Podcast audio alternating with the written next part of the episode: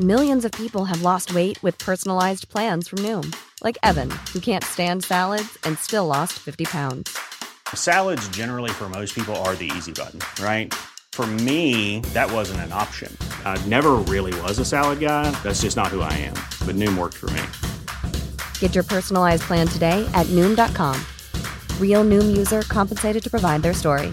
In four weeks, the typical Noom user can expect to lose one to two pounds per week. Individual results may vary.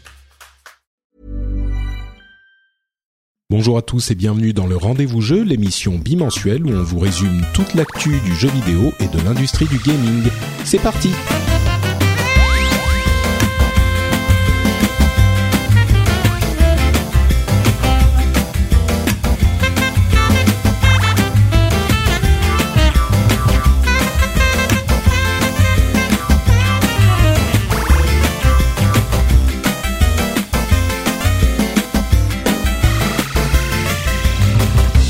Tous et bienvenue sur le rendez-vous tech de l'E3 2016, l'immense moment du jeu vidéo euh, pour l'année.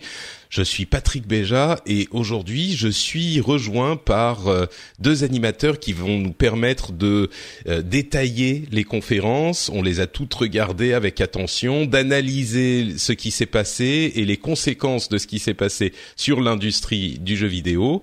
Euh, les deux co-animateurs sont Jika Loret que vous connaissez bien. Comment ça va Jika? Oui, salut. Écoute, euh, par contre, je, je, précise qu'on est sur le rendez-vous jeu, pas sur le rendez-vous tech. Hein. J'ai dit rendez-vous tech. Oui, tu as dit bienvenue dans le rendez-vous tech spécial jeu. Alors du coup, ça, du coup, ton univers se mélange là, le, le, le multivers Patrick euh, oui, se rencontre. Les podcasts euh... collide. Ouais, c'est ça exactement. Oui, oui. C'est le, écoute... Merci de la précision. Effectivement, certains auraient pu penser euh, que je perdais la tête, mmh. mais en même temps, ouais. c'est compréhensible puisque on sort de euh, plusieurs jours où il a fallu veiller euh, toute la nuit pour couvrir les conférences à 3 ou 4 heures du matin, etc., etc. Donc c'est vrai que j'ai pas toute ah, ma ouais, tête. Ouais ce qui excusera peut-être mes jugements hâtifs sur certaines conférences dont je suis certain que les fans m'accuseront de d'être partial, mais on n'y est pas encore, on y arrive. Ouais. Euh, je vais.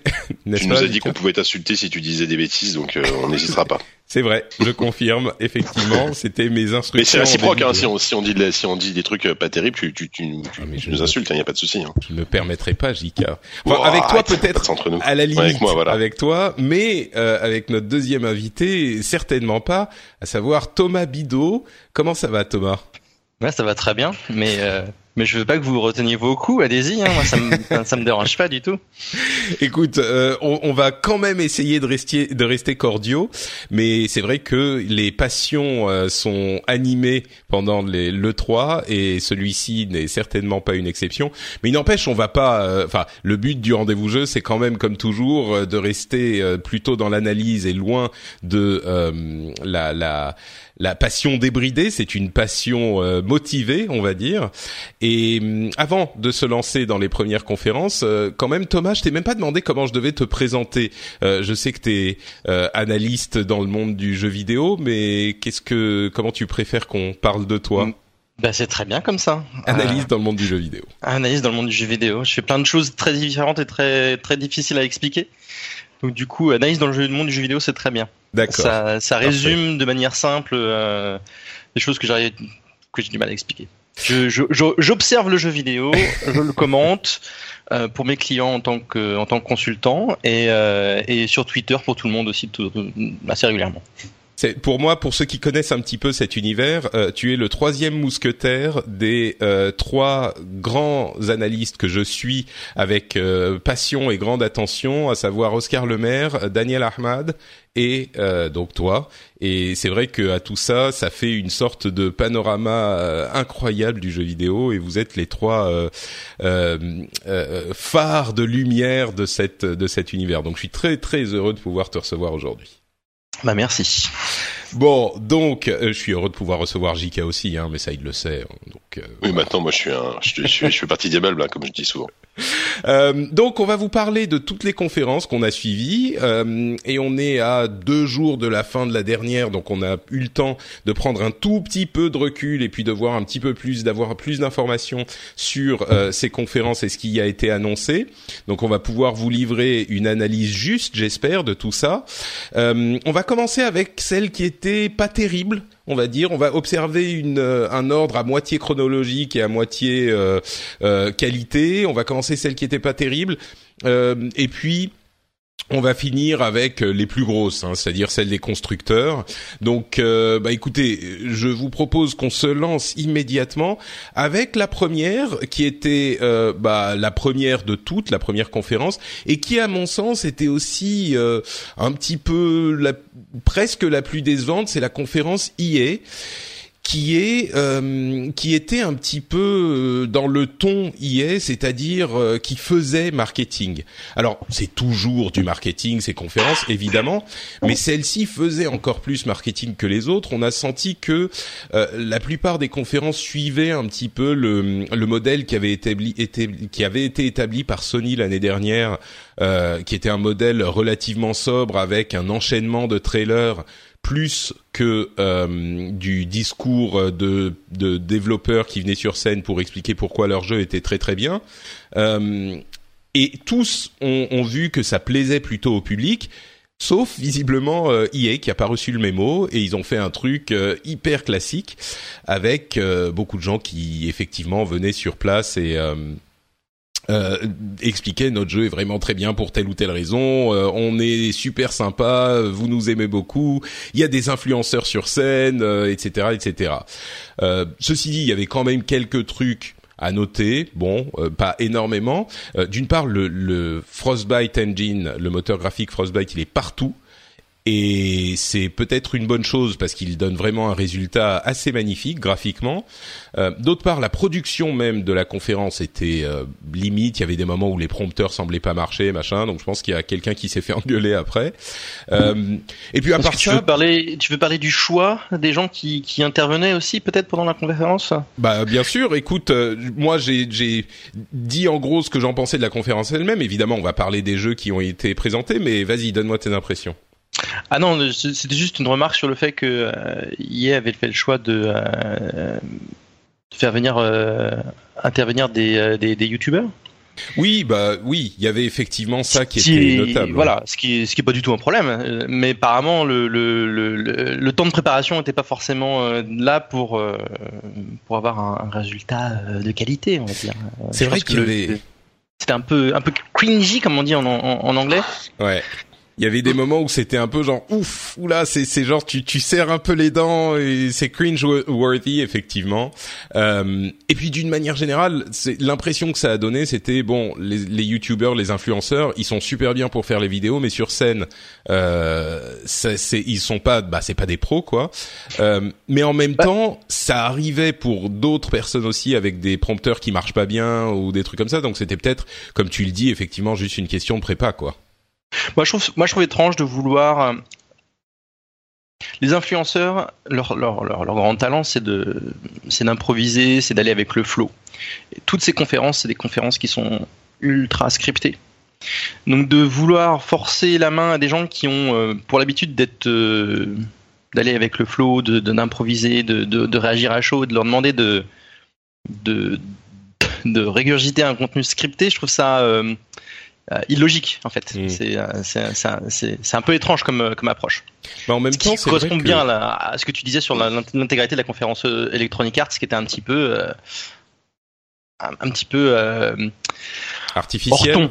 Ouais, voilà. puis tu, tu sentais qu'il y avait presque un malaise tout le temps en fait. Enfin, ouais. Et je sais que par exemple Patrick Soderlund, là, le, le, le boss des, des studios EA, euh, il le était mec qui tristesse. ressemble à un méchant de jeu vidéo. Ah mais ouais, il était d'une tristesse, pas, pas un sourire. Euh, le, le, gars, c'est lui qui a conclu la conférence avec une. Vraiment, on a l'impression que c'était un enterrement quoi. Et, euh, et, et, et, non mais franchement, c'était c'était vraiment déprimant quoi. Et, euh, les, au, au, moins l'année dernière, on avait on avait Snoop Dogg qui, qui, qui fumait des joints en, en jouant à Battlefield, tu vois. Euh, au moins, on, on, on se marrait un petit peu quoi. Là, là cette année, c'était. Enfin, j'ai l'impression que tous les ans, on dit la conférence IA était nulle. Hein. J'ai l'impression que ça, ça, fait des années qu'on dit ça. Au-delà du contenu, hein. euh, mais cette année, j'ai l'impression qu'ils ont encore fait, ils sont fait encore plus fort, quoi. Dans le dans le côté un peu, ouais. euh, on s'ennuie, quoi. On s'ennuie. Euh, mais j'ai l'impression qu'ils pourraient allonger les meilleurs jeux du monde. La forme, ça va pas du tout, quoi. Euh, on, on Ouais. parlera après d'Ubisoft typiquement, tu vois, c'est pour moi c'est l'opposé, c'est l'opposé complet quoi. Ouais, on est En termes, d'accord. en termes d'ambiance et de mise en scène quoi.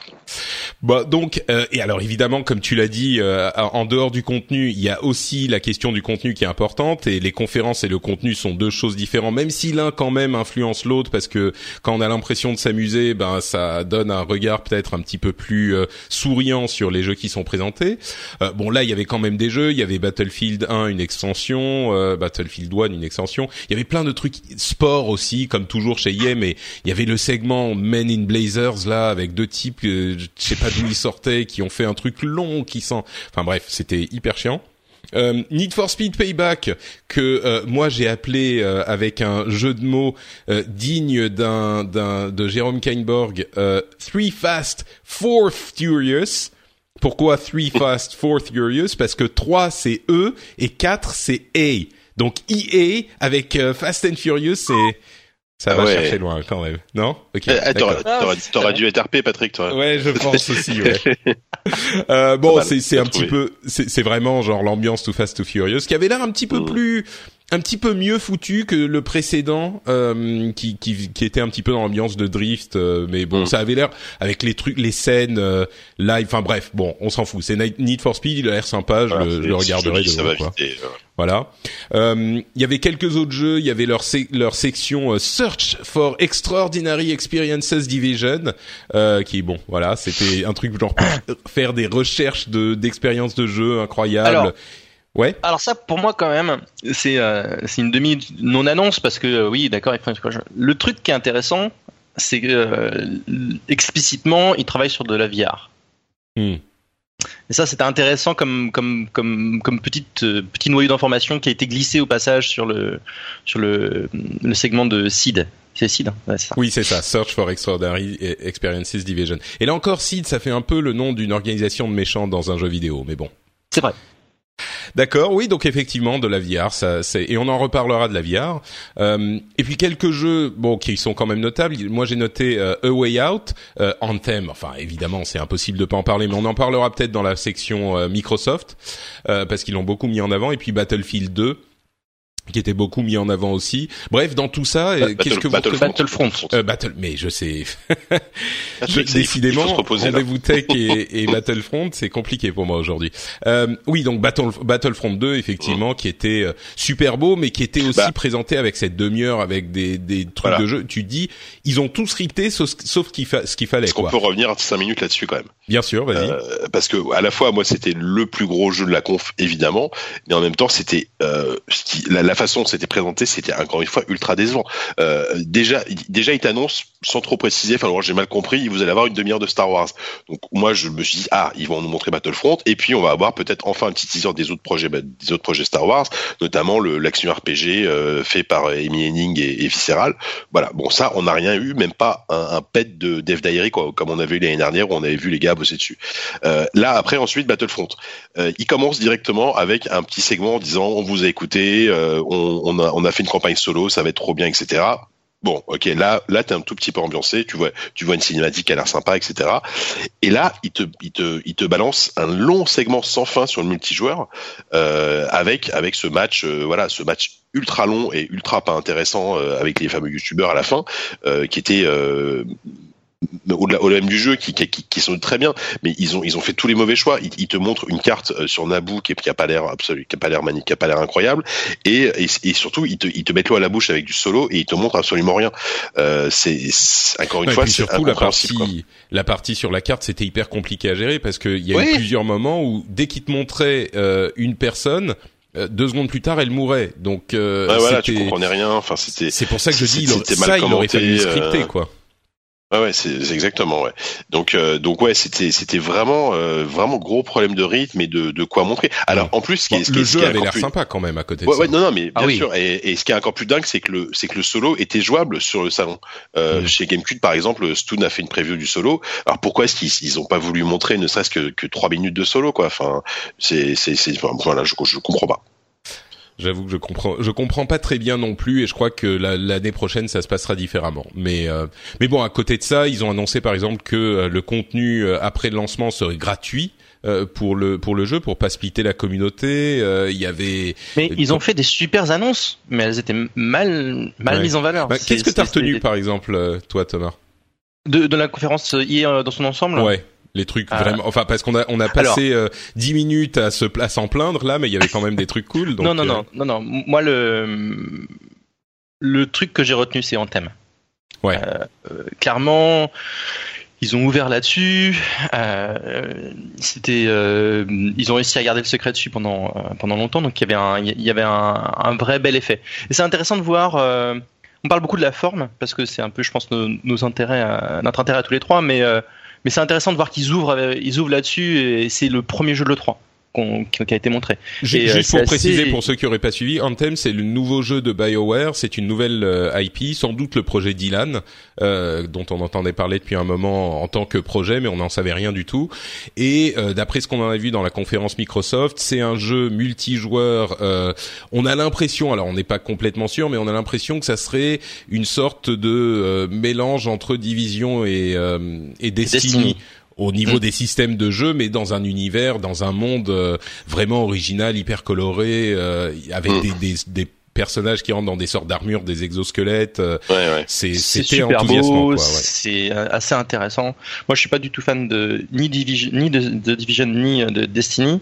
Et en thème, c'est marrant parce qu'effectivement touche assez de, assez au même, euh, même thématique, au même genre de gameplay. Hein. Ouais, mais dans, les, avec, dans les systèmes, quoi.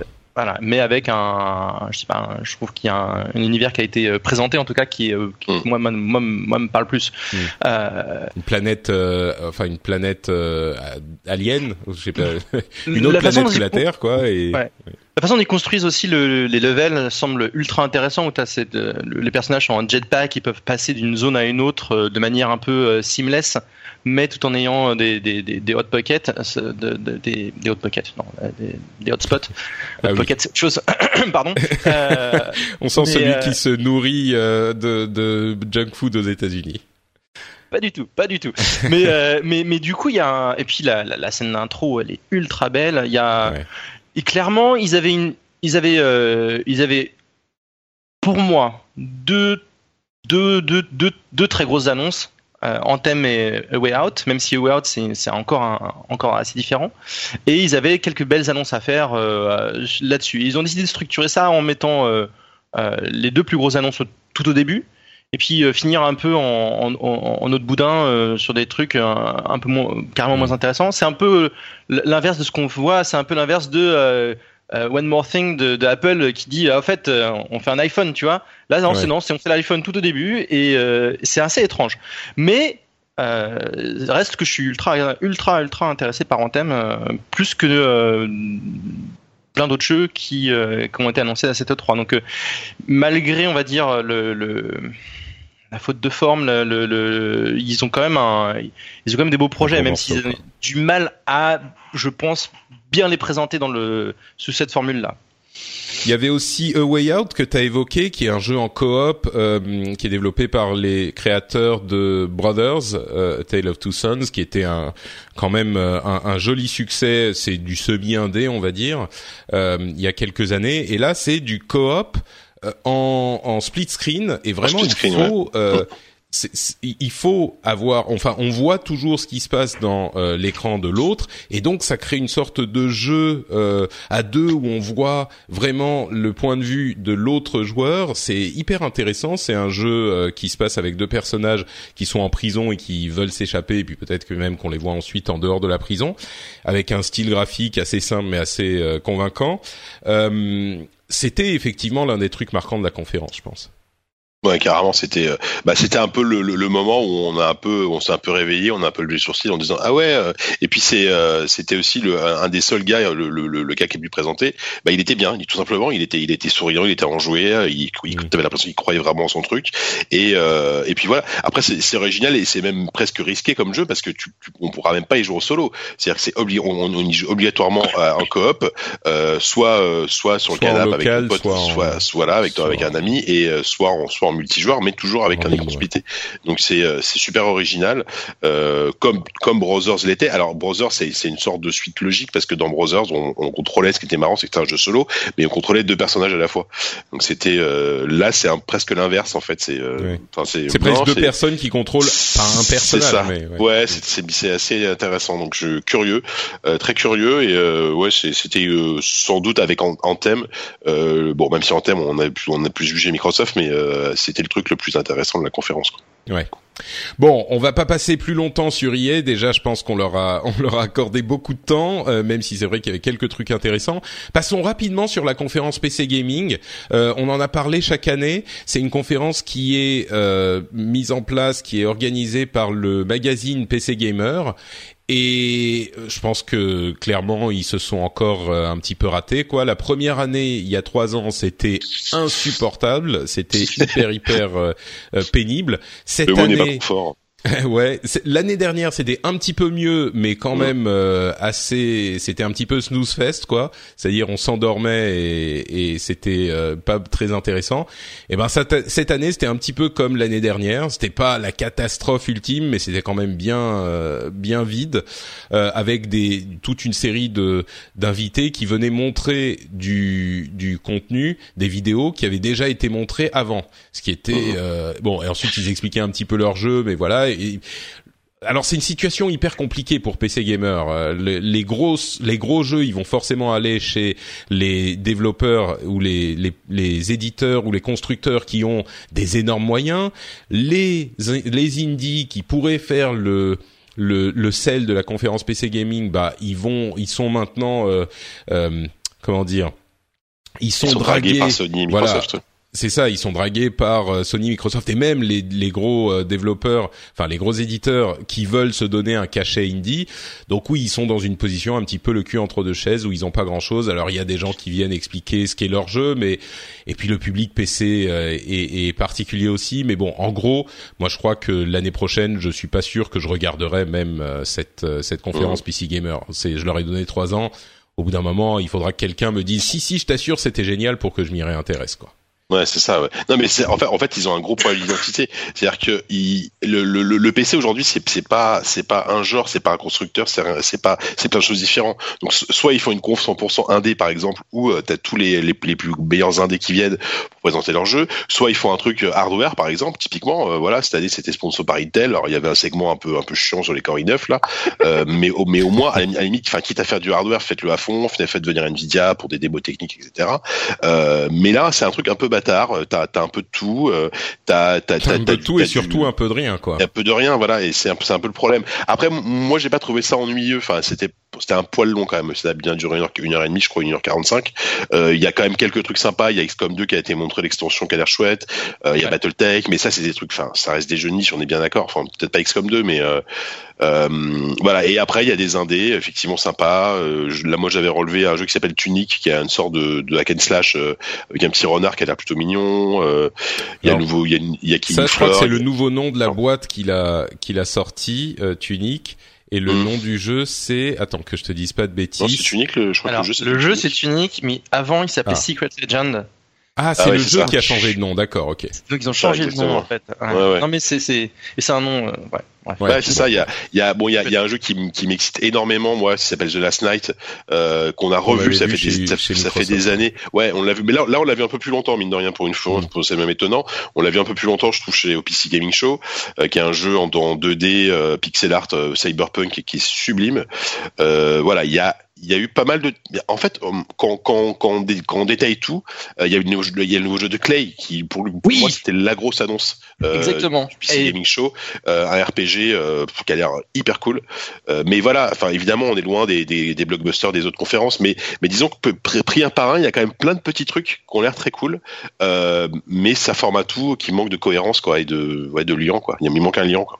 Je, pense que ce que dit Patrick est, est intéressant parce que euh, c'est pas c'est pas que la, la, la conférence euh, est complètement vide, mais est-ce que ça vaut le coup de est-ce est-ce qu'elle vaut le coup de, de, de prendre le temps euh, dans une semaine occupée pour euh, pour pour l'avoir euh, en live, tu vois? Et il y a pas il y a pas il y a un problème d'identité sur cette sur cet événement. C'est clair.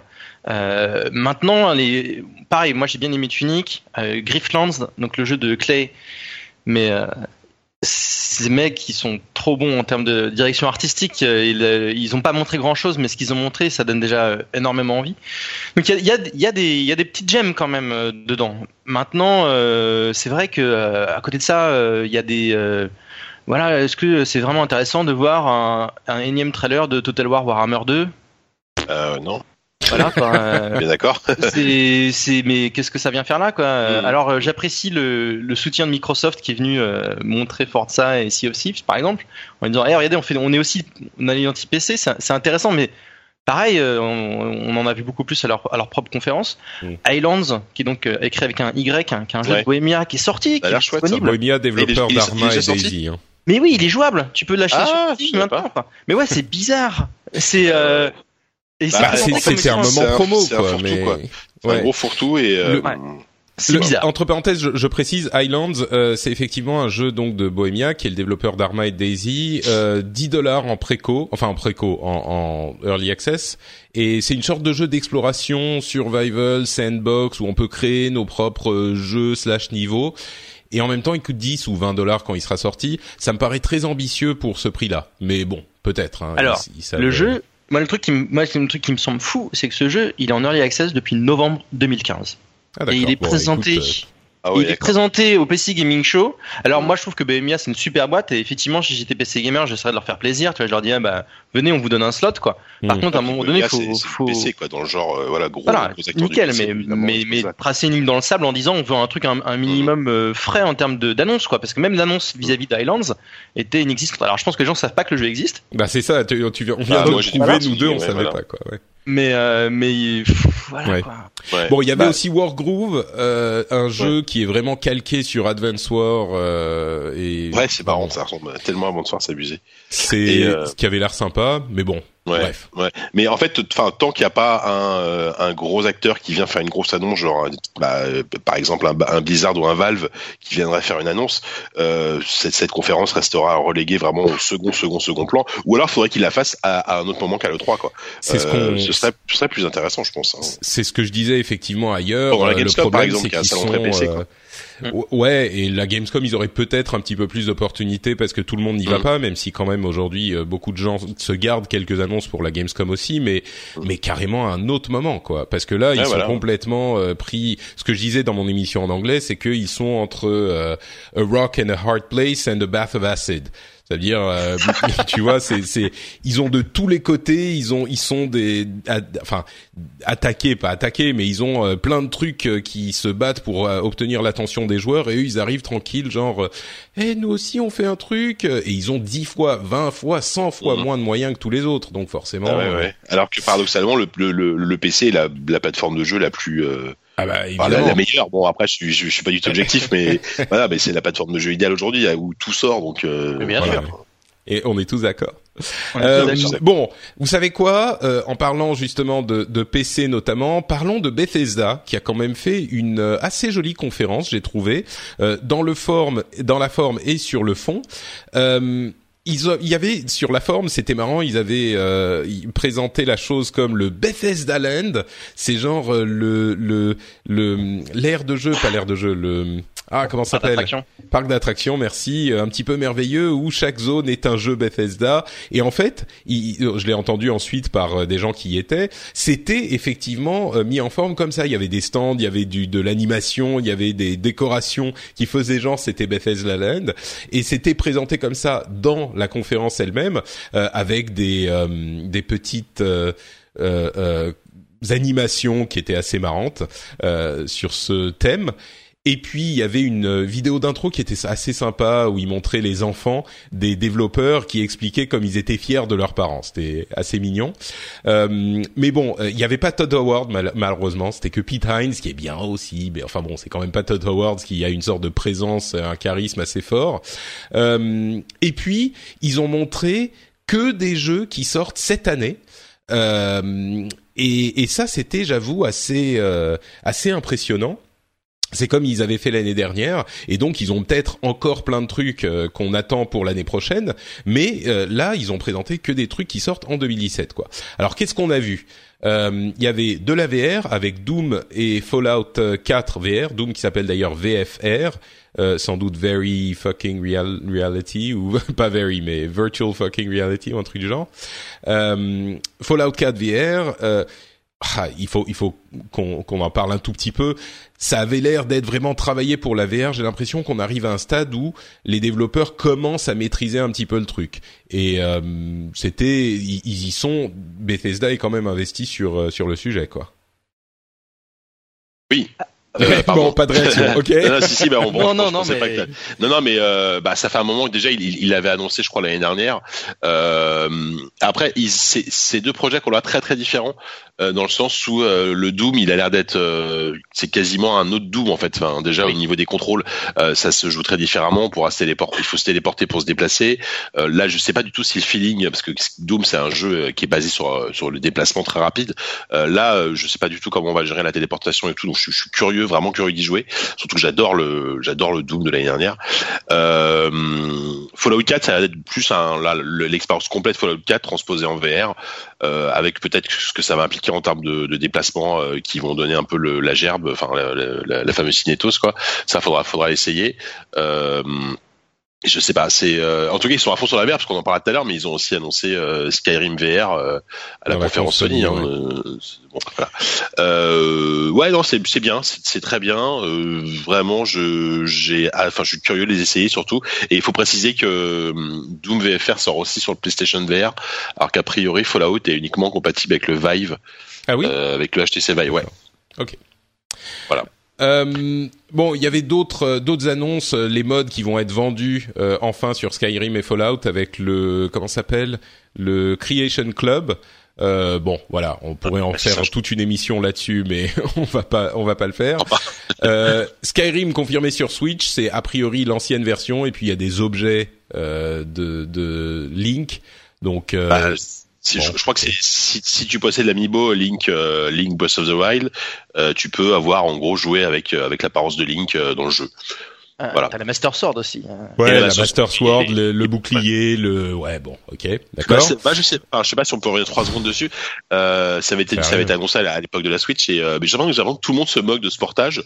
Moi, je trouve pas ça si euh, si nul que ça quoi. Enfin, pouvoir jouer à Skyrim euh, euh, en, en, version mobile, c'est la première fois que ça arrive déjà et euh, ça peut quand même. Tu vas te remettre à jouer à Skyrim là, la version de 2011. Honnêtement, moi, à Skyrim, c'est un jeu auquel j'ai pas tant joué que ça en fait et me remettre dessus dessus, euh, je suis pas contre du tout. Mhm. Oui, non, enfin, je suis pas contre, mais ça me paraît pas. Et, puis, et puis, attention à, tout, à tous ceux qui ont jamais joué à Skyrim aussi. Hein, oui, d'accord. Je sais pas s'il y en a beaucoup. Ouais, mais... histoire de écouler quelques, quelques, quelques dizaines de milliers supplémentaires, quoi. Bien sûr, ouais.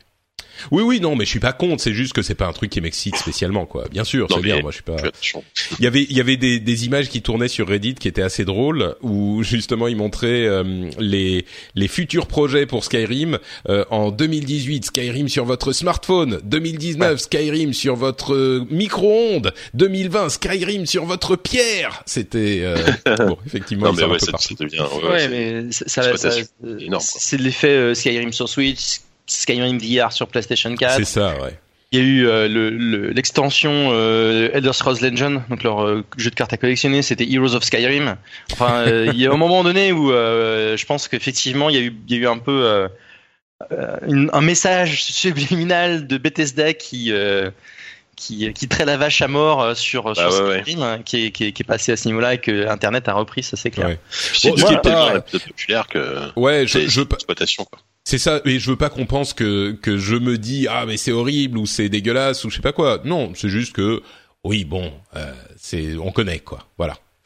Euh, mais il y avait quand même, bon, ils ont montré l'extension de Dishonored 2, ils ont montré Quake Champions, genre en, en disant, mais c'est du super e-sport. Ils avaient tous plus ou moins leur truc où ils montraient comme ils étaient cool en e-sport. Ce qui est compliqué parce que l'e-sport c'est vraiment un truc qui se, qui prend dans la communauté ou qui prend pas. Donc vendre un truc en disant c'est du super e-sport, en même temps Quake a une euh, certaine légitimité dans le domaine, mais euh, mais bon, euh, voilà, ça faisait un tout petit peu euh, la charrue avant les bœufs. Et puis il y avait surtout à la fin euh, The Evil Within 2, euh, qui est hyper bizarre. Moi, j'ai pas joué au 1 et c'était vraiment, enfin, original comme euh, vision, un truc d'horreur euh, qui est vraiment un petit peu horrible. Et puis, euh, si vous avez quelques trucs à dire sur The Evil Within, allez-y parce qu'après je veux parler de Wolfenstein. Euh, ouais, bah moi j'ai joué au 1, euh, pour le coup j'ai beaucoup beaucoup aimé. Euh, et euh, le 2 là, hon- honnêtement pour moi le 2 c'est euh, peut-être le meilleur trailer de l'E3 quoi. Ah je oui, trouve le trailer, ah, j'ai adoré le trailer, je le trouve magnifique. Enfin, c'est, euh, c'est, enfin le, le trailer est ul- ultra classe. Dans, dans la version longue euh, qui a été diffusée à la conférence, on voyait un peu de gameplay à la fin. Euh, moi, je suis ultra confiant euh, sur le jeu. Enfin, le, le, le, premier, voilà, rappelons, rappelons que c'est Shinji Mikami, donc le, le papa de Resident Evil, qui, est- qui est aux manettes quand même, euh, c'est bourré d'influences du cinéma d'horreur, du cinéma, voilà, de- de- du cinéma d'horreur que j'adore, euh, de même d'autres jeux. Hein, euh, ça fait référence à Silent Hill dans tous les sens, etc. Donc, euh, moi, ça me parle beaucoup. Donc, euh, non, non, je suis, je suis extrêmement. ah, J'espère juste ma, ma crainte entre guillemets, c'est que ce soit euh, un- une vraie volonté de Mikami de faire une suite et pas une commande de Bethesda qui lui a dit, euh, voilà, faut faire une suite, quoi.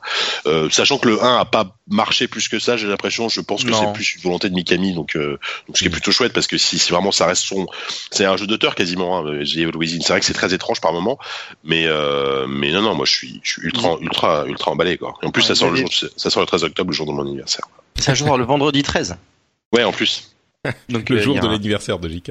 Tout à fait. Donc, euh, m- moi, le Evil Within 2, euh, ça m'intéresse pas plus que ça parce que je suis pas dans les, dans les jeux d'horreur. hein. Mais, Ouais, euh, mais je, trouve. Je trouve ça intéressant parce que euh, le 1 effectivement n'a pas été un énorme succès. Alors que Bethesda avait quand même beaucoup beaucoup poussé au niveau marketing. Je sais pas si vous vous souvenez à l'époque, ils avaient quand même Mm. euh, Ouais, tout à on, fait. en- ouais. on le voyait quand même beaucoup, euh, on le voyait beaucoup euh, un peu partout. Euh, donc du coup, je trouve ça intéressant qu'il y ait une suite, qu'il y ait une suite aussi rapidement, parce que mine de rien, euh, c'était il y a, C'était il y a deux ans, Evil Within. il y a non? deux ans, ouais, c'est ça. À peu près, ouais, deux ou trois ans. Je- Ce qui est assez rapide, on va dire. dire, pour euh, pour euh, pour ce genre de de, de marque. Et puis Bethesda, ils n'ont pas l'habitude de, euh, ils ont l'habitude de prendre leur temps un petit peu pour euh, pour leur cycle de, de, de développement, quoi. Donc euh, c'était intéressant de voir que euh, c'était positionné et c'est positionné comme étant euh, un des des deux gros reveals de leur conférence Mm. parce que c'était euh, avec ça qu'ils concluent qu'ils con- ils ont Bah, avec un et Wolfenstein. C'est un jeu qui a pas eu un énorme succès, mais qui a eu très bonne presse de manière générale. Donc c'est un jeu qui, qui bénéficie d'une Ouais. cote d'amour, Oui. euh, voilà, assez élevée. Donc euh, donc c'était euh, et c'est vrai que c'est intéressant parce que le vu étant donné que ça sort là dans dans trois mois, quatre mois, euh, ça veut dire que le jeu a été la, la suite a été mise en, en chantier euh, quasiment après la fin du 1 quoi. Ouais. C'était Euh, 2014, ça c'est- fait trois C'est ans intéressant, pour, euh, ouais. Donc ouais, c'est ouais. ça. Donc ils ont dû mettre la suite en chantier tout de suite quoi. Euh, Parlons donc de Wolfenstein, qui était le gros truc de euh, Bethesda, qui pour le coup était aussi bon relativement inattendu. Je dis relativement parce que c'était, euh, on se doutait qu'il y aurait une suite à Wolfenstein et même Ah, qu'elle serait présentée cette année. Il y avait, il y avait eu un Mais- micro teaser l'année dernière pendant la conf euh, Bethesda. euh, Enfin, il y avait Ouais. une, réf- Ah, une référence très pas, rapide à, à, à un, Wolfenstein. On savait pas ce que c'était. Et effectivement, Il y, avait, il y avait le nom en fait, il est marqué. Ouais, il y avait euh, le nom, voilà. New Colossus et puis les dates, étaient- la, la date c'était des Astérix et donc du coup on Mais- savait que ça viendrait un jour. quoi. un jour. Mais mais ce qu'on savait pas, c'est que ça serait aussi, euh, enfin c'est un peu différent de Wolfenstein euh, le premier du nom, enfin le remake. Et ça, on- c'est bien plus tard, bien après la fin du, du premier que j'a- j'avais pas fait. J'avais joué un tout petit peu et puis il, avait été noyé dans dans tous les autres jeux, mais euh, qui avait été hyper bien reçu. Et là, euh, c'est donc Blackovitz, le, le le héros de Wolfenstein, qui se réveille euh, dans une Amérique qui a été euh, bah, dans, dans laquelle les nazis ont gagné la guerre. Et le thème a été évoqué, enfin ce- cette idée de les nazis ont gagné la guerre, ça a été fait des, des dizaines de fois. Mais le truc, c'est qu'ils réussissent à le faire d'une manière qui est beaucoup plus réussie, anxiogène, euh, intrigante que tous les autres. Il y avait cette présentation un peu bizarre en live action où il y avait, c'était une sorte de truc entre Heidi et Lassie et euh, où, où la la jolie euh, la gentille petite euh, euh, euh, bavaroise euh, appelle son chien et le chien c'est une sorte de, de démon mécanique qui crache du feu qui va aider les les les gens qui sont euh, qui sont euh, qui ont des problèmes avec leur voiture Un accident. Et puis après, il y y a, donc les scènes du jeu où tu as euh, des trucs euh, genre les, les les membres du Ku Klux Klan qui se tapent sur l'épaule, euh, sur le, le, le dos avec les nazis qui marchent dans les rues de Main Street America, tu vois, et puis les gens qui, qui, marchent dans la rue qui disent ah n'oubliez pas d'aller au vol à Volson d'allemand, hein, genre super, tout le monde est super content et tout. Et puis euh, il y a cette euh, présentation du jeu lui-même avec le personnage qui se réveille, euh, la la la bon, je vais pas tout raconter tout le trailer, mais le moment qui m'a Alors en plus le trailer fait quand, même 8, il fait quand même 8 minutes. Hein. ouais, et donc là, il se lève et il dit à sa femme bonjour, qu'est-ce qui se Non, bon. mais ce qui m'a marqué c'était à la fin. Donc justement là, je sais plus si c'est sa sa copine ou sa femme qui est enceinte mais jusqu'aux dents quoi, qui part dans une mission avec son pote qui prend de l'acide euh, et elle part dans, genre dans une mission, elle la voit sortir de son de son euh, de, de l'endroit où elle était, attraper un nazi et le poignarder. Mais genre, euh, c'est hyper violent. Moi, j'étais, je faisais, ah, qu'est-ce que c'est que ça? Et la nana, effectivement, elle est, elle est hyper enceinte, donc c'était marquant de voir un personnage comme ça euh, qui dans dans l'action euh, qui, qui était euh, qui est pas souvent présenté de cette manière. Et puis à la fin, donc le mec qui a pris son truc d'acide, euh, qui attrape une sorte de petit personnage de dessin animé, un caméléon arc-en-ciel, et qui dit oh mais il faut pas rester là, c'est hyper dangereux. C'était hyper, enfin. Ce qui est, ce qui est frappant là, dans, dans ce trailer, c'est que l'écriture avait l'air hyper hyper hyper bonne et je dis ça parce que traditionnellement Wolfenstein c'est pas un jeu auquel je pense pour l'écriture et pour le scénario et là tout avait l'air hyper réussi quoi. Je sais pas si vous ça vous a marqué de cette manière. Bah, euh, moi, on va encore me traiter de fanboy, mais c'était euh, c'est peut-être le deuxième trailer de l'E3. non, non, moi j'ai moi j'ai moi j'ai beaucoup beaucoup aimé ce trailer et euh, et le premier déjà était était euh, enfin le, précédent Wolfenstein, hein, euh, pas pas le premier de 89, était était déjà était déjà extrêmement réussi d'un point de vue justement écriture et, et narration. C'était une grosse série B, mais qui était qui vraiment qui se suivait très bien. Et là, j'ai l'impression qu'il continue dans cette voie-là en affinant un peu plus la recette en termes de bah, d'écriture. triple A, quoi. Ça voilà, c'est triple A, blockbuster plutôt si on parle blockbuster mais en même temps très drôle avec euh, enfin vraiment moi j'ai trouvé le trailer super sympa. Euh, les, les, quelques previews que j'ai pu en lire sont plutôt enthousiasmantes donc euh, c'est rassurant. Et et, et ouais ouais non non c'est c'est c'est clairement c'est clairement une très bonne nouvelle. Et, et, surtout ouais je j'aime beaucoup le, le, ce mélange de, du chrony avec voilà les nazis. Il y a un petit côté Tarantino hein, dans le trailer on va pas se, on va pas se, se, voiler la face non plus tu vois. Ils se sont inspirés de pas mal de, de cinéastes comme ça. Mais mais c'est super enthousiasmant. Quoi. Thomas? Moi, je suis, je suis plutôt enthousiaste aussi. Hein. Oula, je sens la euh, tiédeur arriver. Non, non, non, j'ai pas, j'ai pas grand chose à rajouter à ce que vous dites parce que euh, parce que vous avez tout couvert. Euh, moi, ce que je, ma réflexion, c'est plus par rapport au choix que fait Bethesda. Je trouve ça déjà. Premier commentaire pour revenir un, un, tout petit peu sur ce que tu disais tout au début, sur le fait que c'était des jeux qui sortaient cette année. Mais ça, c'est la méthode Bethesda depuis Fallout 4. Fallout 4 a été révélé. l'année euh, dernière, non Fallout 4 a été révélé en. il y a deux ans. D'accord. Il y a deux ans. Et ils ont dit Fallout 4, vous saviez pas, mais on, bosse dessus mm. et il sort euh, dans, euh, il, sort en octobre. Ils, ont, ils ont cette formule depuis depuis deux trois ans maintenant de, de, vraiment se concentrer sur des des cycles de, de communication courts six mois. Hein. C'est court pour euh, ce qu'on a l'habitude de voir à l'E3.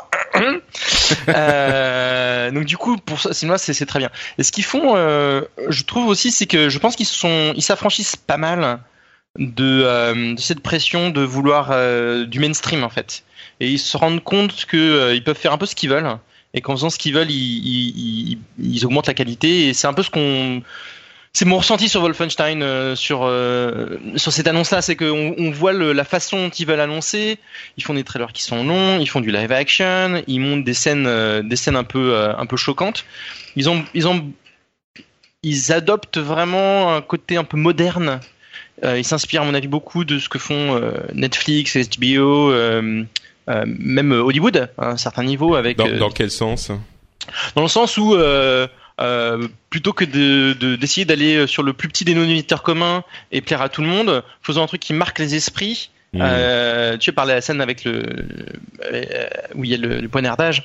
Euh, et faisons des choses qui marquent les esprits parce que c'est c'est comme ça qu'on qu'on ressortira et qu'on créera une identité, qu'on qu'on fera parler de nous plutôt qu'un truc vanilla ou ouais, consensuel. tu vois, ultra consensuel. euh, oui, c'est violent, mais c'est la violence que tout le monde attend. Tu vois. Ouais, c'est ça. Pour le coup, Et, c'est euh, l'inverse total d'IA, par exemple, quoi. Voilà, il y a, il y a, il y a cette, patte un peu Tarantino. Même, tu vois, c'était tout ce qu'ils ont fait autour de la conférence, c'est le côté euh, parc d'attraction, cette euh, qui, et tu vois, ça ressort complètement de ce qu'ils ont fait euh, historiquement avec Fallout en termes de marketing et d'imagerie marketing, avec ce petit côté euh, euh, années 5, euh, tu vois. euh, mm, Oui, oui, non, mais complètement. des années ça, ouais. 50 et tout. Et je trouve que ça, et, et voilà, je trouve que ça, ça- c'est autant, tu vois, on parlait du PC Gaming Show qui est un, qui un pot pourri euh, ou un, un, mélange pas très heureux. euh, Là, Bethesda, t'as, un, une ligne éditoriale, t'as un visuel, t'as un truc comme ça. Et, euh, et, pour moi, la conférence Bethesda, elle était, elle était correcte, elle était très bien exécutée au niveau de la forme. C'est un peu l'inverse de hier. Mais les annonces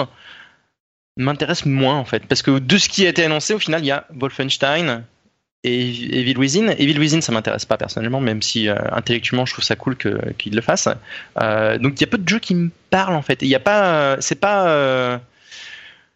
C'est un, c'est un peu l'inverse. C'est- Ils sont très forts en, en- dans la forme et dans le fond. Cette année, il y a, il y, a, il y a deux trois trucs cool, mais c'est pas non plus, euh, c'est clairement pas leur meilleure année en tout cas. Bon, Non, je crois que si on si on sort de non, c'est pas leur meilleure, meilleure année, on est d'accord, mais ils peuvent pas annoncer Fallout à chaque fois. Bah, ils Mais, ont pas euh, forcément le contenu qui va avec. hein, c'est clair. ça. Mais euh, mais oui, moi je trouve que s'il y a deux trois trucs cool déjà, c'est quand même euh, c'est quand même pas mal. C'est mieux. Enfin, Oui, oui. c'est mieux que rien. Ils ont, Mais- ils ont des choses à dire quand même. C'est déjà Oui, pas oui. si mal. C'est vrai, c'est vrai. Euh, bah avançons sur Ubisoft justement. Euh, plutôt une conférence hyper réussie, j'ai trouvé Ubisoft. Où là, alors on parlait effectivement un petit peu de l'anti-EA. Ubisoft aussi, c'était l'anti-EA mais sous une autre euh, d'une autre manière. C'était un petit peu euh, le, le règne de l'émotion, quoi. Le règne de l'émotion à, à plusieurs niveaux. On a eu euh, Miyamoto qui est Des gens qui pleurent et qui rient. Ouais. qui Alors, pleure avant de et se qui lancer rit. dans le contenu, est-ce qu'on est-ce qu'on peut parler du truc décevant? De, euh, de, de, de cette conférence Bah bien sûr, Et- je sais pas de quoi tu parles, mais vas-y. C'est euh, l'absence d'Aïcha. Ah oui. Ah ouais, Aïcha et C'est que- fuck. euh, moi, je sais pas, champ, euh, moi ça m'a manqué. Aisha Tyler, qui était, Aisha- euh, pour Ouais, ceux qui ouais, savent ouais. pas, celle qui présentait host, depuis euh, des années le, le host de, de- d'Ubisoft, Mm. effectivement. Et, et donc ça t'a déçu, euh, super quoi. Ah ouais. ouais, parce qu'elle Alors, était justement. autant c'était pas, c'est pas très grave. Autant voilà, je veux juste le dire. Je veux que ça soit noté que euh, Aïcha, Aïcha, euh, Bien, Aïcha Aïcha. a manqué. Ouais, moi moi je me suis dit que le problème c'est que elle commençait à devenir tellement emblématique des conférences d'Ubi que je comprends qu'ils veuillent pas la voir euh, systématiquement à chaque fois. Peut-être qu'elle reviendra l'année prochaine, mais euh, mais bon. Elle est bien, elle est effectivement relativement authentique, mais à force de faire des doigts d'honneur et de, et de dire des fuck, tu vois, ça, ça se voit quoi. Ouais, c'était un peu too much. ça, ça finit par, par faire un peu. euh, En même temps, c'était assez dans l'esprit du trailer de Beyond Good and Evil, mais ça, on en parlera après. Oui, bah oui, effectivement. Alors justement, euh, bah plein de choses. Euh, Ubisoft, elle, était à mon sens vraiment euh, assez longue, et assez euh, euh, pleine d'annonces. À commencer par l'arrivée de Miyamoto sur scène, évidemment Miyamoto, papa de Nintendo et de Zelda, euh, et de Nintendo, papa de, Mario, et Zelda, euh, pour présenter euh, le truc que tout le monde connaissait puisqu'il a leaké de partout, c'est-à-dire Raving Rabbids et euh, Mario, donc une sorte de tactical euh, euh, strategy game euh, avec les Rabbids, les, les lapins crétins et Mario, euh, qui est en fait, euh, j'imagine que ça Super parlera à Jika parce que c'est c'est en fait une sorte de XCOM euh, bonbon quoi. Non, mais moi, j'ai j'ai ultra, ultra, enfin, j'étais très agréablement surpris. J'avais pas trop suivi les leaks. Apparemment, on savait déjà que c'était ce genre de jeu. J'avais pas trop regardé. Et, euh, et ouais, non, non, mais je, je trouve ça cool. Après, moi, les lapins crétins, je suis toujours client parce qu'ils me font toujours marrer.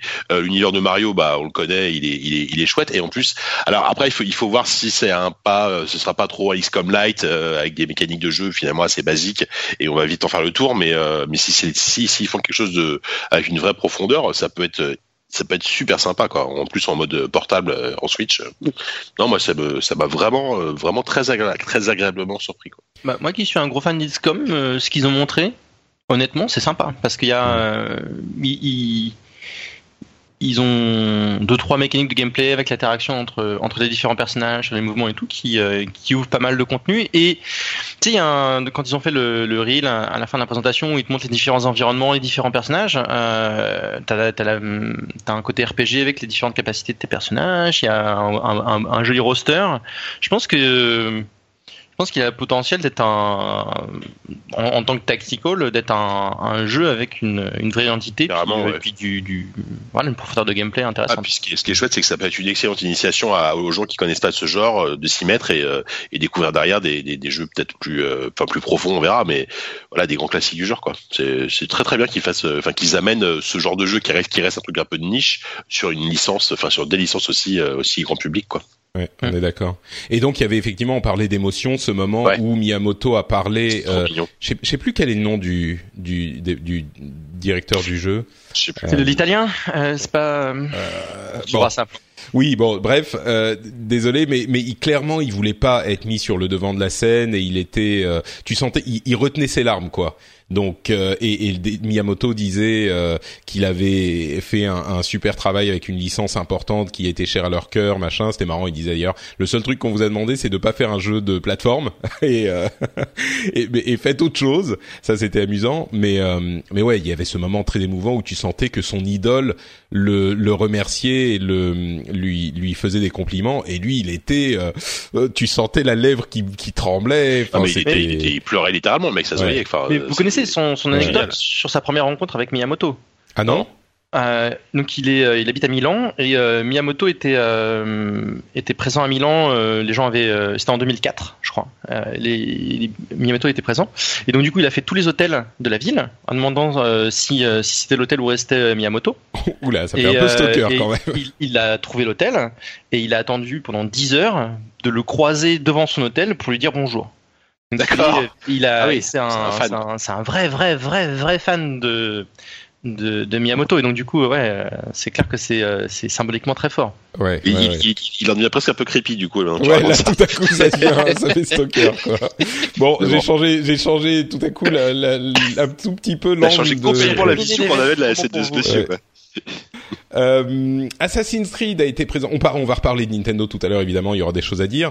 Euh, Assassin's Creed euh, Origins présenté, confirmé, ça avait été le cas dans la conf Microsoft. Comment dire, Assassin's Creed, moi je- j'espérais des gros changements étant donné l'absence pendant un an de la licence. Je crois que j'étais un petit peu euh, trop optimiste. Il y a des changements, donc l'environnement, Égypte, tout ça, c'est sympa, c'est beaucoup plus ouvert. Il n'y a pas de grandes villes, de grands bâtiments. Euh, euh, mais bon, ça reste Assassin's Creed avec des petites améliorations. Disons que c'est bien qu'ils aient pris sans doute une euh, une année de pause, mais ça transforme ça, ça transforme pas la série quoi. J'étais un Alors, tout petit peu Après, dans, Non. c'était pas forcément montré, mais dans ce que j'ai pu relire en preview, ce que j'ai entendu comme ça à droite à gauche, c'est que ils ont poussé beaucoup le- l'aspect purement RPG et euh, ils s'inspirent pas mal de The Witcher 3 au niveau de la mise en scène des quêtes et euh, des quêtes secondaires et tout, ce qui est, ce qui est une excellente nouvelle. Hein, si, je sais pas s'ils vont y arriver à, à arriver à ce niveau-là, mais euh, mais ils, ils partent plus dans un côté vraiment RPG. Après, c'est clair qu'en termes de mécanique, euh, voilà, le- la façon de grimper, euh, la filtration, etc., ça a pas l'air d'être euh, d'être une révolution quoi. Thomas, allais dire C'est hyper beau, mais ça, on n'en est pas moins d'un Assassin's Creed. Je suis, ouais, par rapport à ce que tu disais sur le, le- le changement de cycle d'Assassin's Creed, de passer sur un cycle euh, euh, qui, qui n'est plus annuel, mais euh, mais euh, mais tous les deux ans. Alors, On ne sait Euh, pas en même temps s'ils vont pas en ressortir un l'année prochaine aussi. Hein. C'était, ils ont sauté une année. Non, mais c'est ce qu'ils ont un peu plus ou moins déclaré qu'ils à partir de euh, Syndicate, ils voulaient ralentir le rythme et euh, prendre plus de temps pour faire des Assassin's Creed de manière générale. On va voir s'ils s'y tiennent. Mais il faut bien garder en tête que euh, il y avait déjà une rotation sur les équipes. Et ça, c'est l'équipe de Black Flag. Et ils ont commencé à bosser sur Origins, c'est ce qu'ils disaient dans la, dans la conférence, juste après Black Flag. Donc euh, il- je suis pas sûr qu'ils aient eu euh, tant de temps que ça en plus. Maintenant, euh, Black Flag, euh, c'était un, un très bon Assassin's Creed. euh, je pense qu'ils ont euh, une très bonne équipe derrière. Moi, Ouais, je trouve c'est rassurant d'ailleurs. Ouais, moi je trouve que le- le- le- la thématique est géniale par rapport à, à l'univers, le fait qu'il retourne euh, Aux origines, oui, en Égypte. aux, aux origines en Égypte, euh, en Moyen-Orient, etc. euh, et puis euh, ils ont montré des trucs un peu sympas avec euh, avec l'univers égyptien. euh. moi, je suis plutôt euh, je suis plutôt optimiste euh, par rapport à, à, à ce- à cet opus d'Assassin's Creed par rapport à des, des plus récents. Moi, c'est le premier assassin auquel j'ai envie de rejouer euh, depuis euh, pff, depuis Black Flag, je pense en fait, tu vois. Ouais. Enfin, typiquement quoi. Euh, bon, voilà pour Assassin's Creed. Euh, bon, on va pas pouvoir parler de tous les jeux, c'est le cas dans, pour toutes les conférences. Ouais. mais euh, je suis sûr qu'il y a des gens qui vont nous dire, je le disais dans l'émission en anglais, mais il y a des gens qui vont nous dire ah mais comment vous avez pu ne pas parler Mm. de tel jeu ou ne pas dire ça sur tel truc? Mais bon, le 3 forcément c'est la folie, on peut pas parler de tout. Euh, mais The Crew 2 avec des avions, des bateaux, des buggy, des trucs. Enfin bon, je savais pas que The Crew avait suffisamment bien marché pour appeler une suite, mais visiblement oui. Euh, The Fractured Butthole a une euh, date de sortie le 17 octobre. Euh, Transference, c'est un jeu hyper bizarre, genre peut-être VR avec euh, Elijah Wood qui euh, dit on est le, je suis le président d'Ubisoft, genre un truc méta double niveau. Mhm. euh, on n'a pas trop compris ce que c'était, mais ça sort en 2018. Bon, on en verra. C'est intriguant en tout cas, moi ça me fait envie. ouais. Ouais, C'est ah ouais, complètement a- hein, pour le coup. hein. Ouais, Ouais. c'est c'est que c'est après ça j'en viens et ce sera ça va être un thriller psychologique avec une patine années 90 un petit peu Mhm. euh, euh, voilà je, je, je, évidemment on, on sait pas du tout ce que c'est mais mais le le, le, le trailer m'a suffisamment euh, intrigué pour me donner envie ouais. d'en savoir plus. Skull and Bones, un jeu fait par Ubisoft Singapour. Ils ont un studio, mais dans toutes les régions du monde, Ubisoft. Euh, Ubisoft Singapour, c'est un jeu de pirates, et c'est marrant parce que ça venait après, euh, enfin le lendemain de une énième présentation de euh, Sea of Thieves de Rare dans la conférence Microsoft, où on, a toujours l'impression que c'est un petit peu confus, on sait pas trop ce qu'on fait dans ce jeu-là. Et Skull and Bones, c'était vraiment vous êtes sur un bateau de pirates et vous faites des combats euh, navals et euh, c'est un petit peu, on parlait de Black Flag, c'est l'extension, une euh, euh, une réflexion sur les combats navals de Black Flag Mm. à Il y a fond. un- Et il y avait, Ouais. euh, ouais, vas-y. Il y, a, y y un gros composant multijoueur, il y a un petit côté. euh, moi, ça m'a fait penser à, à World of Warships un petit peu en, en, Exactement. Ouais. en, Ouais, en c'est sûr, approche du truc, quoi. Avec euh, une thématique pirate très forte, un peu plus, un peu plus fun et fantasy, avec Mm. cette, euh, ce révèle, ce reveal à la fin du trailer euh, où on voit un, forcément kraken. Un kraken, ouais, Voilà, on, se- on demande ce qui va se passer, est-ce qu'il y aura du, est-ce qu'il y aura du, du entre guillemets du PVE, des, des, Mm. des, des challenges avec euh, des créatures. Euh, surtout Skull and Bones, moi je m'y attendais pas du tout. Ouais. Et euh, c'était ultra beau. C'est ultra risqué parce que c'est c'est pas forcément euh, autant la thématique pirate est, est, est parlante, autant euh, là on parle de euh, prendre on va dire un mini jeu de, euh, de Black Flag et d'en faire un jeu complet. Euh, c'est assez euh, c'est assez euh, Bah. courageux de la part de- d'Ubisoft de, de, de, de me présenter ce genre de projet, je trouve. Bah, Je crois que Vas-y Patrick. Ju- Juste rapidement, euh, d'une part, c'est un jeu qui a l'impression, dont- qui donne l'impression de savoir ce qu'il est concrè- concrètement aux autres jeux de pirates euh, Oui. qu'on a vus. Et puis, c'est un jeu de niche, faut pas se mentir. euh, c'est pas un jeu qui va plaire à tout le monde, mais comme l'ont montré The Crew et Steep, d'une certaine manière, qui lui d'ailleurs a une extension genre Et- un petit peu et opportuniste sur euh, et For Honor, qui, est, t'as euh, raison. qui a un truc qui, qui ressemble un peu à Fort. Enfin, ça ressemble pas à Non, Fort non, Honor, mais mais c'est ça a l'air d'être. Ils, ils veulent Non, non, appliquer c'est la dans la- de Fort Honor en fait. Ce que-. Ce que je veux dire, c'est Ouais, ce que je veux ouais. dire, c'est que c'est des jeux de niche qui construisent des communautés qui sont fidèles euh, et qui euh, qui qui continuent leur vie loin des de de comment dire des projecteurs de la presse et des des communautés euh, euh, des grosses communautés, mais qui sont quand même des jeux qui continuent à vivre et qui sont euh, qui font énormément plaisir aux gens qui les qui les apprécient. Et je pense qu'il y aura un public pour un jeu comme ça. Euh, voilà, ça va pas être le, un, un énorme truc qui va faire énormément Non, de ventes, mais ouais, JK. un succès sur la, un succès sur la longueur et ça va dans ça va dans le sens de, de leur politique de Game as a Service où ils te vendent des jeux qui vont qui vont être mis à jour pendant des années et tout ça. Et juste pour pour pour terminer enfin pour enfin moi de ma pour de mon côté euh, Skull and Bones c'est vrai que c'est un projet en plus qui était euh, même au sein de chez Ubi nous, nous nous, en fait quand on a commenté la conférence en direct on était avec euh, Diraine qui bosse chez Ubisoft et qui a dit pendant la conférence dit il existe encore ce jeu. Et euh, elle nous a dit qu'en fait c'est un jeu qui était non mais dont, dont plus personne n'entendait parler même chez Ubi à Paris. Et elle a découvert euh, en direct l'existence de, de, de- de- du projet en fait qui est, alors que le truc était censé être euh, être complètement mis de côté quoi donc Mm. euh, donc elle, on, elle- on pense que c'est parce qu'aussi euh, les alors il y a eu Sea of Thieves il y a eu sur PC il y a un truc qui s'appelle Black Black Wave ou Black Sage je sais plus qui qui qui reste d'un truc de niche comme on disait mais qui, qui marche très très bien qui est un jeu de en multijoueur de piraterie donc voilà ils souvent Ubi en fait ils, ils sont assez forts pour récupérer des genres euh, qui sont des trucs un peu de niche qui marchent avec une petite communauté pour en faire un truc beaucoup plus gros quoi et euh, c'est ce qui est un peu ce qu'ils ont fait avec Rainbow Six euh, voilà Siege en essayant de faire leur, leur, Ouais, voilà encore un autre leur version exemple. ouais. CS etc euh, donc euh, donc voilà Euh, South Park sur téléphone, ils auraient tort de se priver en même temps. Euh, un jeu South Park donc sur mobile. Euh, donc l'extension de ce type que j'évoquais, euh, ils ont sans doute eu un deal avec les Jeux Olympiques d'hiver et là ils ont fait un truc euh, spécifiquement Ça, c'est- Jeux Olympiques. Pour moi, c'est une annonce énorme, ça. hein. Ah tu trouves Euh, ah oui, parce que les, enfin, la- avoir la marque des Jeux Olympiques sur un jeu vidéo, c'est pas, c'est pas anodin. hein. C'est, euh, enfin, tu, tu vois le CEO, le, le, le- le- alors c'est les Jeux Olympiques d'hiver qui ont jamais autant de, de de prestige que les Jeux Olympiques d'été, mais pour moi c'est euh, c'est marqué ce type comme étant euh, voilà c'est le c'est le jeu officiel des Jeux Olympiques, c'est euh, le jeu ultime des jeux de des, jeux de glisse et des jeux de neige. Euh, alors c'est une niche, on en parle beaucoup euh, avec Ubisoft, mais c'est euh, c'est un poids marketing euh, à, à- à pas négliger. Alors peut-être moins dans notre univers à nous, qui est un univers euh, ludique jeu vidéo, mais dans le dans le dans le, dans le monde extérieur, dans le monde réel, je pense que c'est ouais. un c'est c'est assez significatif. On voit euh, euh, EA qui, euh, qui qui phagocyte les, les marques de euh, des, des grandes ligues sportives et euh, etc etc. Les Jeux Olympiques, je trouve que c'est un c'est un gros coup pour Ubisoft. C'est un c'est un c'est un, un pas dans une direction que j'attendais j'attendais pas quoi. D'accord. Bon. Euh, bah effectivement, c'est c'est peut-être un truc que moi j'ai j'ai pas forcément vu comme ça, mais mais tu t'as t'as sans doute raison. Euh, alors un autre truc, Starlink Battle of Atlas, c'est le le truc les Toys to Life avec des sortes de vaisseaux en Lego euh, qui s'attachent aux manettes Ça, j'ai et pas compris. qui hein. fait de la de l'exploration spatiale. Alors on n'a pas bien compris ce que c'était effectivement le jeu. Euh, ça, ça pourrait être un, un, un No Man's Sky, mais avec des trucs à faire.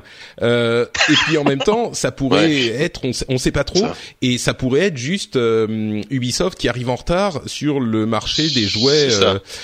euh, alors que le marché mais- des jeux vidéo se casse la gueule. euh, ouais, des, des se- jouets se, se jeux casse la gueule depuis un moment. euh. Mais ça pourrait aussi être eux qui réussissent à relancer euh, le truc. Je suis pas convaincu, mais ouais. Bon, voilà, on n'a pas grand chose à dire de plus là-dessus. Non, voilà. Surtout Euh, qu'on en- on- finalement, on sait pas, enfin, on, c'est- on- on sait pas grand chose dans ce truc. Hmm. Ouais, même, enfin, je pense que c'est important de noter. euh, Il y a un petit moment what the fuck. Hein, euh, Ouais. Mais euh, voilà, moi, j'ai- on aurait beaucoup à dire sur le Toys to Life. C'est pas forcément le, le, le, le bon podcast pour ça. Ouais, mais, clairement, ils sont en, Ouais. en, en- le, le marché ralenti, quoi. Enfin, il est même euh, à l'arrêt là. À part Nintendo avec ses amiibo, mais c'est c'est intéressant de voir quand même que euh, par rapport à l'identité de la conférence Ubisoft, c'est quand même voilà. Alors, ce qui s'est passé, c'est que donc ils ont fait leur résultat du, du quarter précédent où ils ont annoncé de manière un peu bizarre euh, The Crew 2, Assassin's euh, pas Origins, mais euh, euh, Far Cry 5. Ils ont annoncé plein de choses et on se disait, moi je me suis dit, mais, pourquoi ils annoncent tous ces trucs sans trailer, juste avec des logos, euh, des logos euh, euh, partagés avec la communauté? Et j'attendais un E3 Ubisoft avec euh, euh, un truc très attendu. Voilà, je, je savais qu'on verrait euh, The Crew 2 parce que ils avaient euh, euh, déjà révélé que le truc était en développement, mais sans rien d'autre. Donc je, je disais, ouais, il y aura pas grand chose de plus. Et là, ils nous sortent des trucs. Donc ils nous sortent euh, and Bones, ils nous sortent euh, euh, Transférence avec Elijah Wood, et puis un Toys to Life qui sort de nulle part. Euh, Enfin, il y a quand même pas mal de, de, de, de moments euh, surprenant. très surprenants. Ouais, tu, tu te dis bon tiens. Par rapport à ce contexte-là. Ouais. Après c'est bien, c'est bien qu'ils prennent aussi des risques à côté de leur euh, leur grosse euh, leur grosse locomotive euh, Far Cry, euh.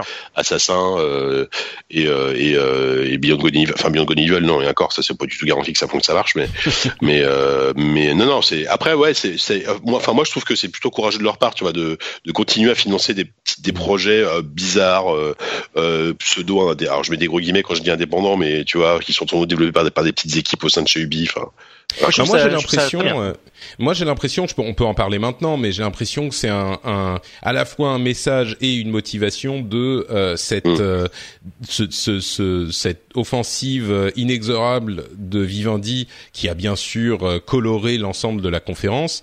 Euh, et on, on- moi, c'est l'image que je donne à chaque fois, c'est un, un- une sorte de serpent, vous savez, ces énormes serpents qui gobent lentement leur proie. Euh, et, et qui avancent petit à petit, tu sais, qui, qui prennent centimètre par centimètre des proies énormes. Et on a un peu l'impression que c'est que c'est ce qui est en train de se passer avec Ubisoft. Et donc ça les pousse à faire des trucs euh, aussi euh, audacieux que possible, à, à se à, à travailler aussi dur que possible.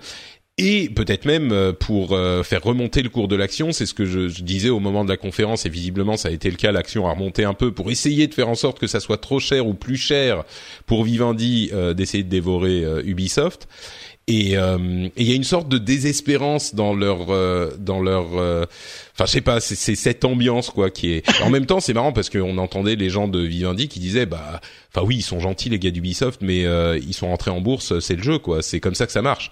Donc euh, mais bon en même temps euh, bon je crois que la sympathie est clairement du côté d'Ubi. Et puis surtout avec cette histoire de Beyond Good and Evil 2 dont on va parler dans un instant mais revenons rapidement sur Far Cry 5 qui était qui est pour moi un, un gros morceau parce que j'ai l'impression qu'ils amènent un élément vraiment narratif à Far Cry et une là encore il y a une émotion euh, qu'on ressent dans le, le, jeu avec cette mise en scène très efficace et puis les, les, les compagnons les autres personnages qui jouent avec nous contrôlés par l'intelligence artificielle peut-être qu'il y aura du multi en même temps mais euh, mais pour moi c'était une une présentation assez réussie Far Cry qui pourrait Mm. ouvrir le succès de Far Cry 3 et, et 4 euh, avec Primal qui était un petit peu à, côté, mais ouvrir même ce succès à un, petit peu plus de monde encore. Alors peut-être qu'au final ça sera juste euh, on attaque les camps et puis voilà c'est comme les autres, mais la mm. présentation semblait un petit peu euh, aller plus loin. Mm.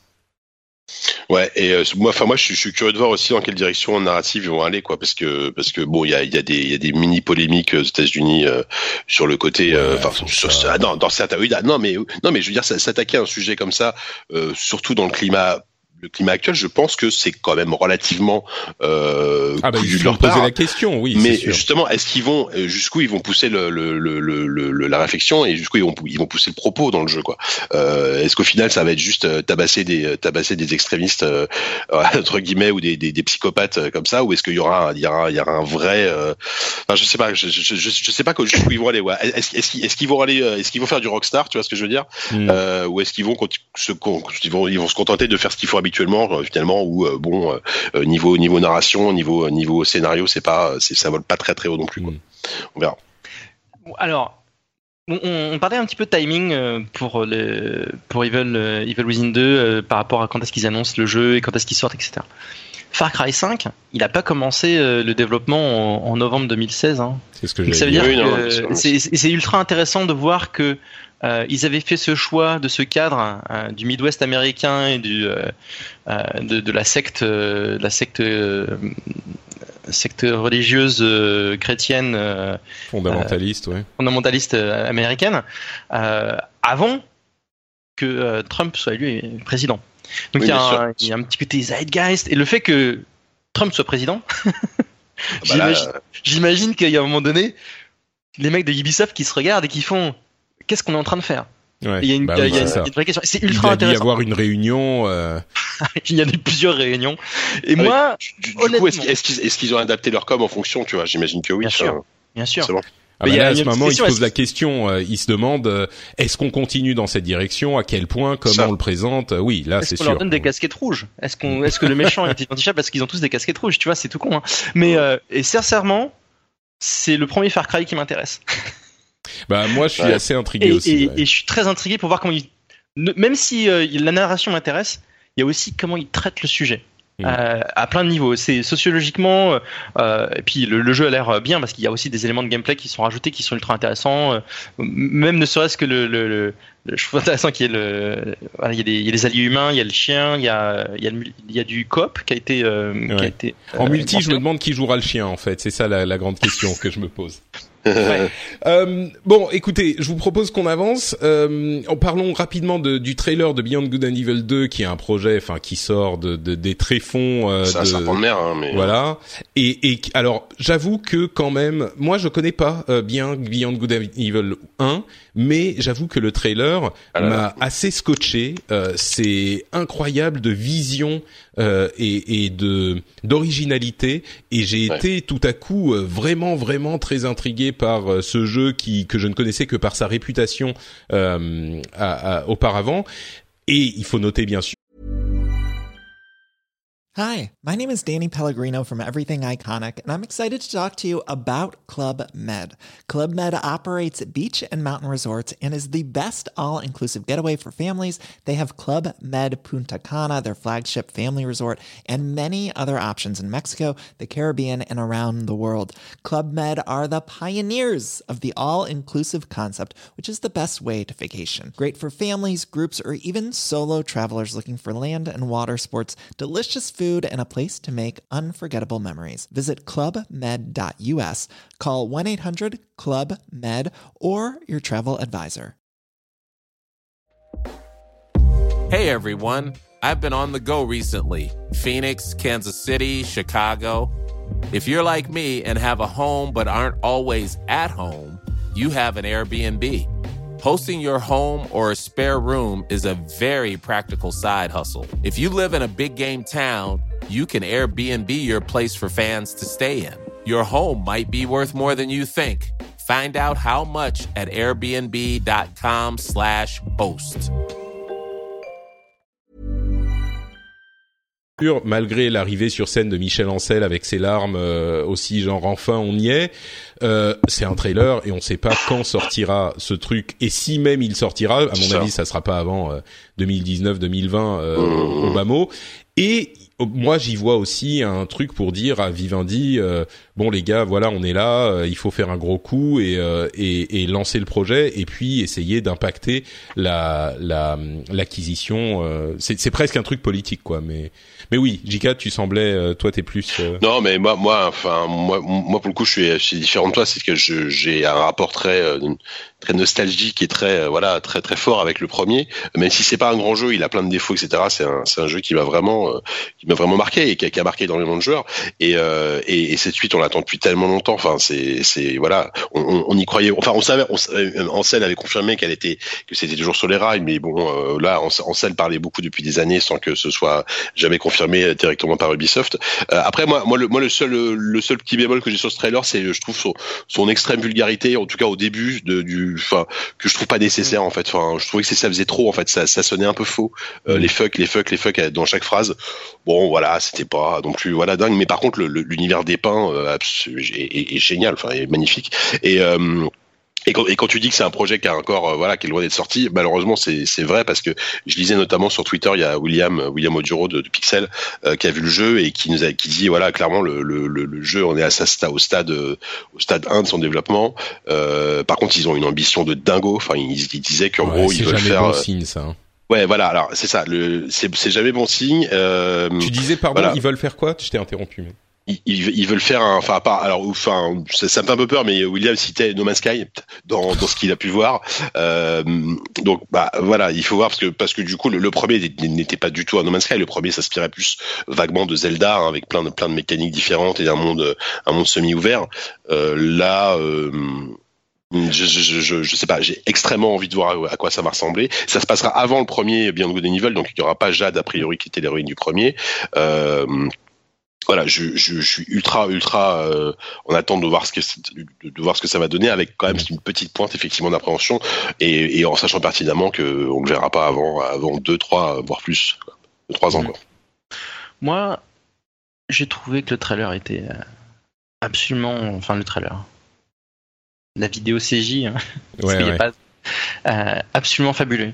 Vraiment euh, fantastique. On est d'accord Euh, par contre, j'ai- plein d'interrogations et euh, j'ai. On pourrait longtemps parler de, de- de ce qu'ils ont montré parce que euh, il y, a- il y a plein de choses qui, ve- qui, qui vont derrière.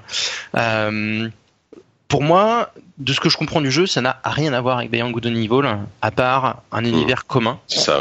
Et encore, parce que le Beyond le le- l'univers était développé jusqu'à un certain point, et là ils ont pris juste, euh, ils ont pris ce cette, euh, ce- cette, euh, ce cœur qu'ils avaient déjà développé, et ils ont fait tout un univers beaucoup plus vaste. Donc du coup, euh, je suis un peu Je pense que je pense pas que les, enfin, je pense qu'il y a des fans qui sont absolument fans fans de Beyond Good and Evil qui veulent une suite à Beyond Good and Evil euh, ne peuvent qu'être déçus parce que ils verront. Maintenant, Mm. ce sera peut-être un très bon jeu, ce qu'ils veulent faire, et ils ont l'air d'avoir des Ouais. très très grosses ambitions là-dessus, effectivement, parce que quand euh, quand ils parlent du jeu, ils parlent de, euh, ils parlent d'un euh, GT GTA 5 dans l'espace, ils parlent de euh, Elite Dangerous, ils parlent de No Man's Sky, donc un mélange de ces trois euh, trois concepts euh, glo- globalement. Euh, donc ça fait un peu euh, ça fait un peu rêver, ça fait un peu peur.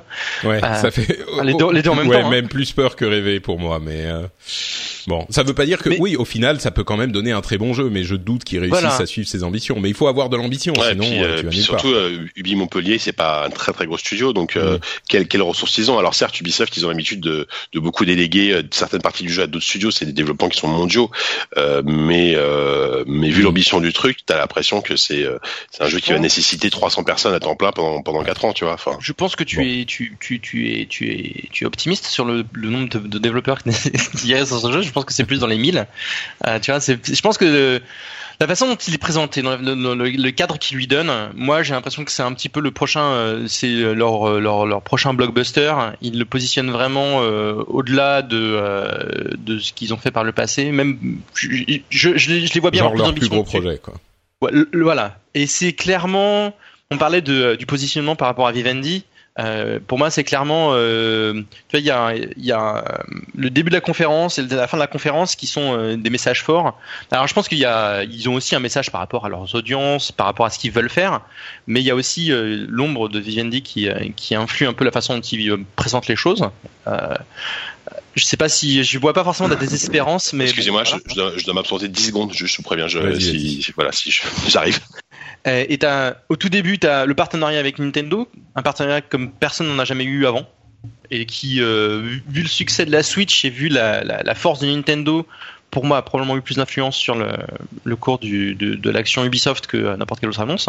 Et puis tu as la fin de la conférence qui est, donc ça c'est notre présent, c'est Nintendo, on est ultra copains avec eux et on va surfer sur la Switch comme personne n'est capable.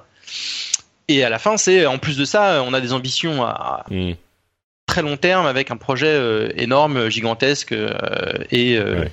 et, et très cher. C'est c'est ma perception du truc. hein. Ça se trouve, c'est pas du tout Non, mais il faut faut avouer que c'est conçu, hein, mais c'est un peu comme ça que je le vois, quoi. Euh, on va avancer, mais il faut avouer que sur Nintendo, euh, Ubisoft a été un partenaire euh, indéfectible de tous les lancements de consoles Nintendo. Mhm. Ils ont toujours fait le pari, et forcément, ça tisse des liens. Et là, c'est une récompense. Et même, ils ont fait le pari avant même l'annonce de, enfin, le lancement de la Switch. Donc, c'était encore une fois une fidélité. Ils capitalisent la Et- vision qu'ils ont eue au moment de lancement de la Wii. Ouais. Tout le monde était ça, un ouais. petit peu à moitié convaincu. Ubisoft a doublé dessus, la Wii était succès qu'on connaît, et je pense que ça, c'est Ça, c'est clairement le le moment où ils disent bah voilà non, nous on est euh, voilà ils ont ils ont pu euh, amener leur partenariat à l'étape suivante euh, grâce à Mm. ça, quoi. C'est c'est clair. Euh, bon, bah parlons de Microsoft, le cas Microsoft. Euh, justement, euh, JK est revenu, je crois. Ouais, c'est bon, Oui, d'accord. je suis là. Euh, alors le cas Microsoft avec la Xbox One, euh, 6 teraflops du vrai 4K euh, sorti novembre le 7 novembre à 500 dollars, donc sans doute 500 euros.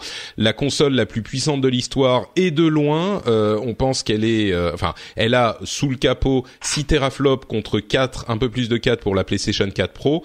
Donc euh, aucun doute sur la puissance de la bête. Euh, je vais pas dire moi ce que j'ai pensé de la conférence ou de la console. Je vais vous poser la question, JK, quelles sont tes impressions sur Microsoft?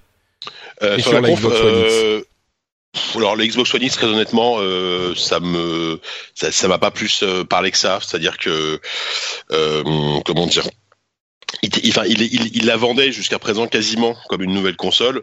Bon, dans ce qu'on qu'on en a vu, euh, ça a plus ça a plus ça d'être l'équivalent d'une PS4 Pro euh, plus plus, on va dire un, peu- plus puissante, euh, qui mise énormément sur la 4K. Ils ont pas arrêté de répéter euh, 4K, euh, f- 4K 60 images par seconde. euh, Voilà, ils, sont très contents de ça. Voilà, c'est très bien. C'est une console qui est, plus puissante, mais moi, c'est pas ce qui m'intéresse en fait. Euh, Enfin, moi, c'est les jeux. Euh, en plus, bah, je suis, enfin voilà, je, je joue la plupart, la plupart du temps sur PC, donc j'ai pas, j'ai pas besoin d'une Xbox One X. euh, Voilà. Après, ce qui est bien, c'est qu'apparemment, au niveau design, elle a l'air d'être très compacte. Euh, Tous les jeux Xbox One euh, classiques, enfin Xbox One S, sont, sont évidemment compatibles. hein. Tout est compatible. Euh, donc ça, c'est une, une bonne chose. Euh, voilà. Et d'une manière générale, non, euh, Microsoft, je trouve, a déroulé une super conf. Euh, vraiment, ils ont bien. Et voilà, on voulait du jeu. On a eu, enfin voilà, on a eu la Xbox One X. Limite, on a même eu très peu de, de- de détails techniques sur cette console. Mais on, par contre, ils ont déroulé. voilà, ils ont annoncé 42 jeux, ce qui est, ce qui est quand même beaucoup. Et ils ont déroulé 42 jeux. Et, euh, dans, parmi ces 42 jeux, il y en a beaucoup, beaucoup, moi, qui m'ont, qui m'ont énormément plu. Donc euh, voilà, une conférence super efficace, euh, je trouve, et euh, vraiment bien menée. On s'est pas ennuyé. Il y avait, il y avait vraiment de la matière, quoi. Thomas? Même question. Euh, moi, je suis assez critique de, de- du, du style Microsoft qu'ils ont euh, sur les conférences. Ça fait des années et des années que euh, je trouve qu'à l'E3, ils, ils ont un décalage dans le ton, ils sont trop américains. Et je Alors, en même pense temps, c'est que... une boîte, c'est la plus américaine de toutes ces boîtes là. Mais Voilà, mais je pense qu'ils ont ils, ils ont ils ont besoin de se de, de s'internationaliser dans le dans le ton de, de leur conférence et je, je je pense sincèrement que 3 2017 c'était leur meilleur euh, leur meilleur E3 à ce niveau-là, c'est là où ils ont ils ont trouvé le meilleur ton sur comment présenter les jeux, ils ont été un peu moins euh, et on a fait ça avant tout le monde alors que d'autres gens les ont fait avant eux et que euh, ils, ils, ils mentaient de manière éhontée, ils ont ils ont enfin même s'ils ont ils vont beaucoup dans le superlatif euh, du moment où ils touchent euh, euh, leur projet. Je trouvais qu'ils étaient un petit, un petit peu plus dans le ton, un petit peu plus euh, pas forcément humble parce que c'est Microsoft, mais ils étaient un peu un peu moins euh, énervants à ce niveau-là. Euh, j'ai toujours euh, j'ai souvent eu du mal avec les conférences Microsoft où euh, je commençais je, je retournais la table en disant mais c'est pas possible de dire des choses pareilles. Euh, donc du coup j'étais plutôt content. Je trouve qu'ils ont fait une, plutôt une bonne conférence euh, à, à pas mal de niveaux. Euh, très sincèrement, euh, la One X, je n'ai rien à carrer. Je trouve ça c'est très bien, mais c'est pas je pense qu'au niveau hardware, ils sont euh, ils sont un peu en retard sur la, la, la communication. C'est-à-dire que on est arrivé à un point où, où la- au niveau définition, l'augmentation de la puissance, il y a un diminishing return en termes de, de, de, de capacité de percevoir la, la, la hausse de, de qualité. Donc euh, c'est pas euh, Mm. c'est très bien, mais euh, ça veut dire une, une, encore une console qui va coûter encore assez cher euh, sur Ah, un 500 sur un balles. Voilà, euh, voilà, euh, pour un gain pas ultra perceptible. Euh, alors en plus, il faut avoir une télé 4K. Enfin, c'est pas mal d'investissement euh, à ce niveau-là. Mm. Euh, il touche pas à la VR. Alors je dis pas que c'est une erreur stratégique, je vais pas toucher à la VR, mais au moins Sony a euh, ce point différenciant très fort euh, euh, où- où- que, que, auquel Microsoft touche pas, ne, ne touche pas. Euh, voilà. Mais euh, ouais, Ouais. une belle conférence, plein de jeux. Moi, souvent, enfin, tu vois, ils ont annoncé 42 jeux, mais bon, sur ces 42 jeux, t'en as 18 qui étaient euh, dans cette euh, vidéo reel où t'as le temps de voir le titre. Ouais, Bah, par contre, on ouais, des fois, c'est voilà, trop en fait, des fois.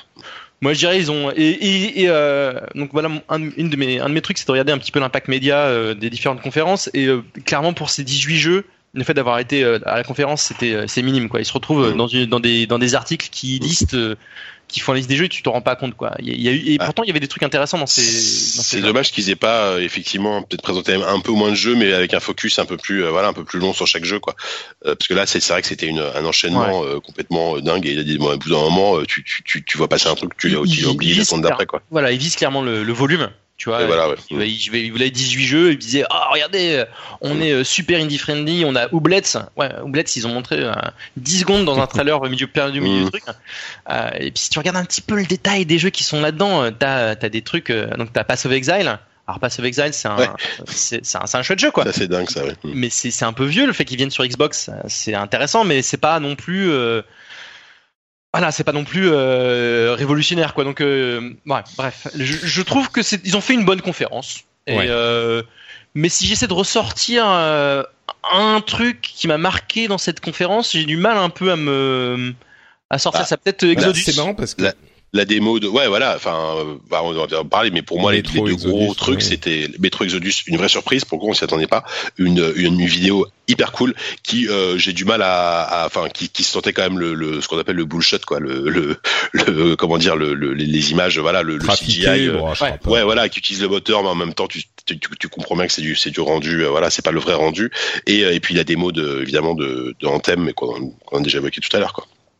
Bah, C'était vraiment les deux gros moments de la conf, quoi. C'est sûr, effectivement, et, les deux étaient relativement impressionnants. Euh, Anthem, moi, je me suis dit, euh, ça va pas tourner comme ça, euh, même sur PS4 Pro. euh, c'est clairement un truc hyper hyper beau. Mais moi, la manière dont je vois la conférence, c'est un petit peu différent de vous, et en même temps, on se rejoint. Euh, Il y a beaucoup de gens qui ont dit ouais, ouais, elle était super réussie, elle était très bien la conférence, et en même temps, je me rends compte quand je vais chercher un petit peu plus loin, c'est des gens qui s'intéressent pas forcément à la Xbox. C'est des gens qui disent oh, moi je m'en fous, je jouerai sur PC quoi. Pas tous bien sûr, mais euh, donc pour moi, je suis un petit peu ambivalent sur cette conférence Microsoft. Je trouve que Forcément, contrairement à toutes les autres conférences dont on a parlé avant, les conférences de constructeurs, on les regarde obligatoirement avec l'angle qu'est-ce que ça va faire pour la console, pour cet écosystème spécifique, pour cette plateforme. Et moi, ce qui m'a un petit peu euh, déçu pour Microsoft, c'est que euh, il y avait euh, ce problème, il y a ce problème de jeu et de jeux exclusifs. Au final, on a vu Forza qui est très bien, mais qui euh, reste dans une catégorie les jeux de course où c'est plus aussi, enfin on n'est plus dans les années 90 où tout le monde joue aux jeux de course, c'est une, une demi niche qui et qui domine déjà complètement. Enfin, euh, euh, euh, Gran Turismo est aux oubliettes depuis longtemps. Crackdown 3 qui était quand même assez décevant, je crois. La plupart des gens m'ont dit que c'était pas exactement ce qu'ils attendaient d'un jeu comme ça, qu'il serait sympa, mais c'est pas un truc qui va euh, allumer le feu partout dans l'industrie du jeu vidéo.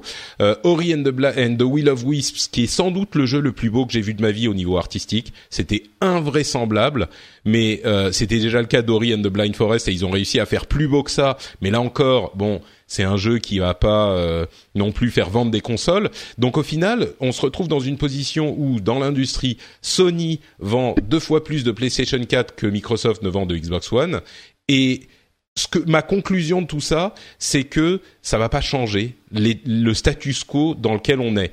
Et je crois, tout le monde dit quand je dis ça, ah mais forcément euh, ils avaient pas, euh, ils allaient pas changer ça, Microsoft, ils allaient pas le changer quoi qu'il arrive.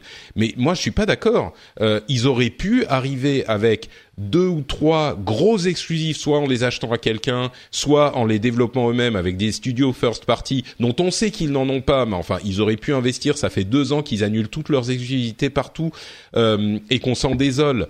Et euh, on aurait pu se dire, bah c'est parce que ils sont sur des gros coups ailleurs ou qu'ils ont des trucs qu'ils ont réussi à garder secrets. Et ben là non, c'est juste la grosse console dont eux-mêmes avouent, comme c'est le cas chez Sony d'ailleurs, que c'est une console premium qu'ils vendent. Euh, Sony a dit que les PS4 Pro représentaient euh, 20% des ventes de PS4. Bah là, clairement, ça va être ça, voire un peu moins pour la Xbox One. Le gros des ventes va rester la Xbox One S, et c'est normal. Et il s'en accommode. Et il y avait une très belle interview de Phil Spencer d'ailleurs chez GameSpot où il a dit euh, absolument tout ce qu'il fallait. Il semblait complètement honnête et, et comment dire authentique dans euh, son interview. Ça a l'air d'être vraiment un gars bien et un vrai gamer. Euh, et donc il disait, bah nous on va vendre des Xbox One S, euh, des, pardon, des Xbox One S, ça va être notre console principale. Mais du coup on se retrouve avec euh, bah, la Xbox One telle qu'on l'a toujours plus ou moins connue, avec bah quoi Forza qui est déjà sur Xbox One donc ils vont continuer à faire mieux mais ça va pas changer les choses. Crackdown 3 un peu décevant. Et quoi d'autre? Euh, donc les raisons d'acheter une Xbox One sont exactement les mêmes après la conférence qu'avant alors il y a des gens qui vont dire ah mais non mais tu te rends pas compte meilleure console de l'histoire Ah Xbox One X machin. Bah pff, oui alors oui il y aura certaines personnes. Pardon? Tu mets ta vie en danger à dire des trucs pareils. mais je Euh, sais, tu sais, les, les seuls fans qui sont plus av- euh, euh, euh, animés que les fans Microsoft, c'est les fans Nintendo. Qui, alors ça, c'est les pires. Ils sont, mais, C'est euh, les pires. mais mais donc, euh, mais Vous les entendez, fans vous êtes les pires. et je fais partie de, de ce groupe aussi. Ah mais- oui, hein, bien mais, sûr, nous, on est mais tu vois, ça. mais- et ça, ça vaut peut-être le coup de le préciser. Le, la, la, j'ai, je- j'ai vraiment certaines personnes vont me le reprocher, mais j'ai aucune allégeance ni sur Sony ni sur, sur Microsoft. Moi, j'ai acheté une Xbox One 360 avant ma PlayStation 3 et j'étais très content de ma 360 et je, je, je critiquais très euh, vivement euh, Sony au moment de la sortie de la PS3 parce que c'était une ineptie cette, le- au moment de la sortie de la console, l'architecture, le prix, enfin bref. Et quand je critiquais quand, quand je critiquais la Xbox One parce que je trouvais que la stratégie de Microsoft était pas bonne au lancement de la Xbox One, euh, je me suis reçu des pluies de critiques et bon, j'ai quand même tenu bon parce que je trouvais que voilà, mon analyse aussi objective que possible était que c'était pas la bonne stratégie.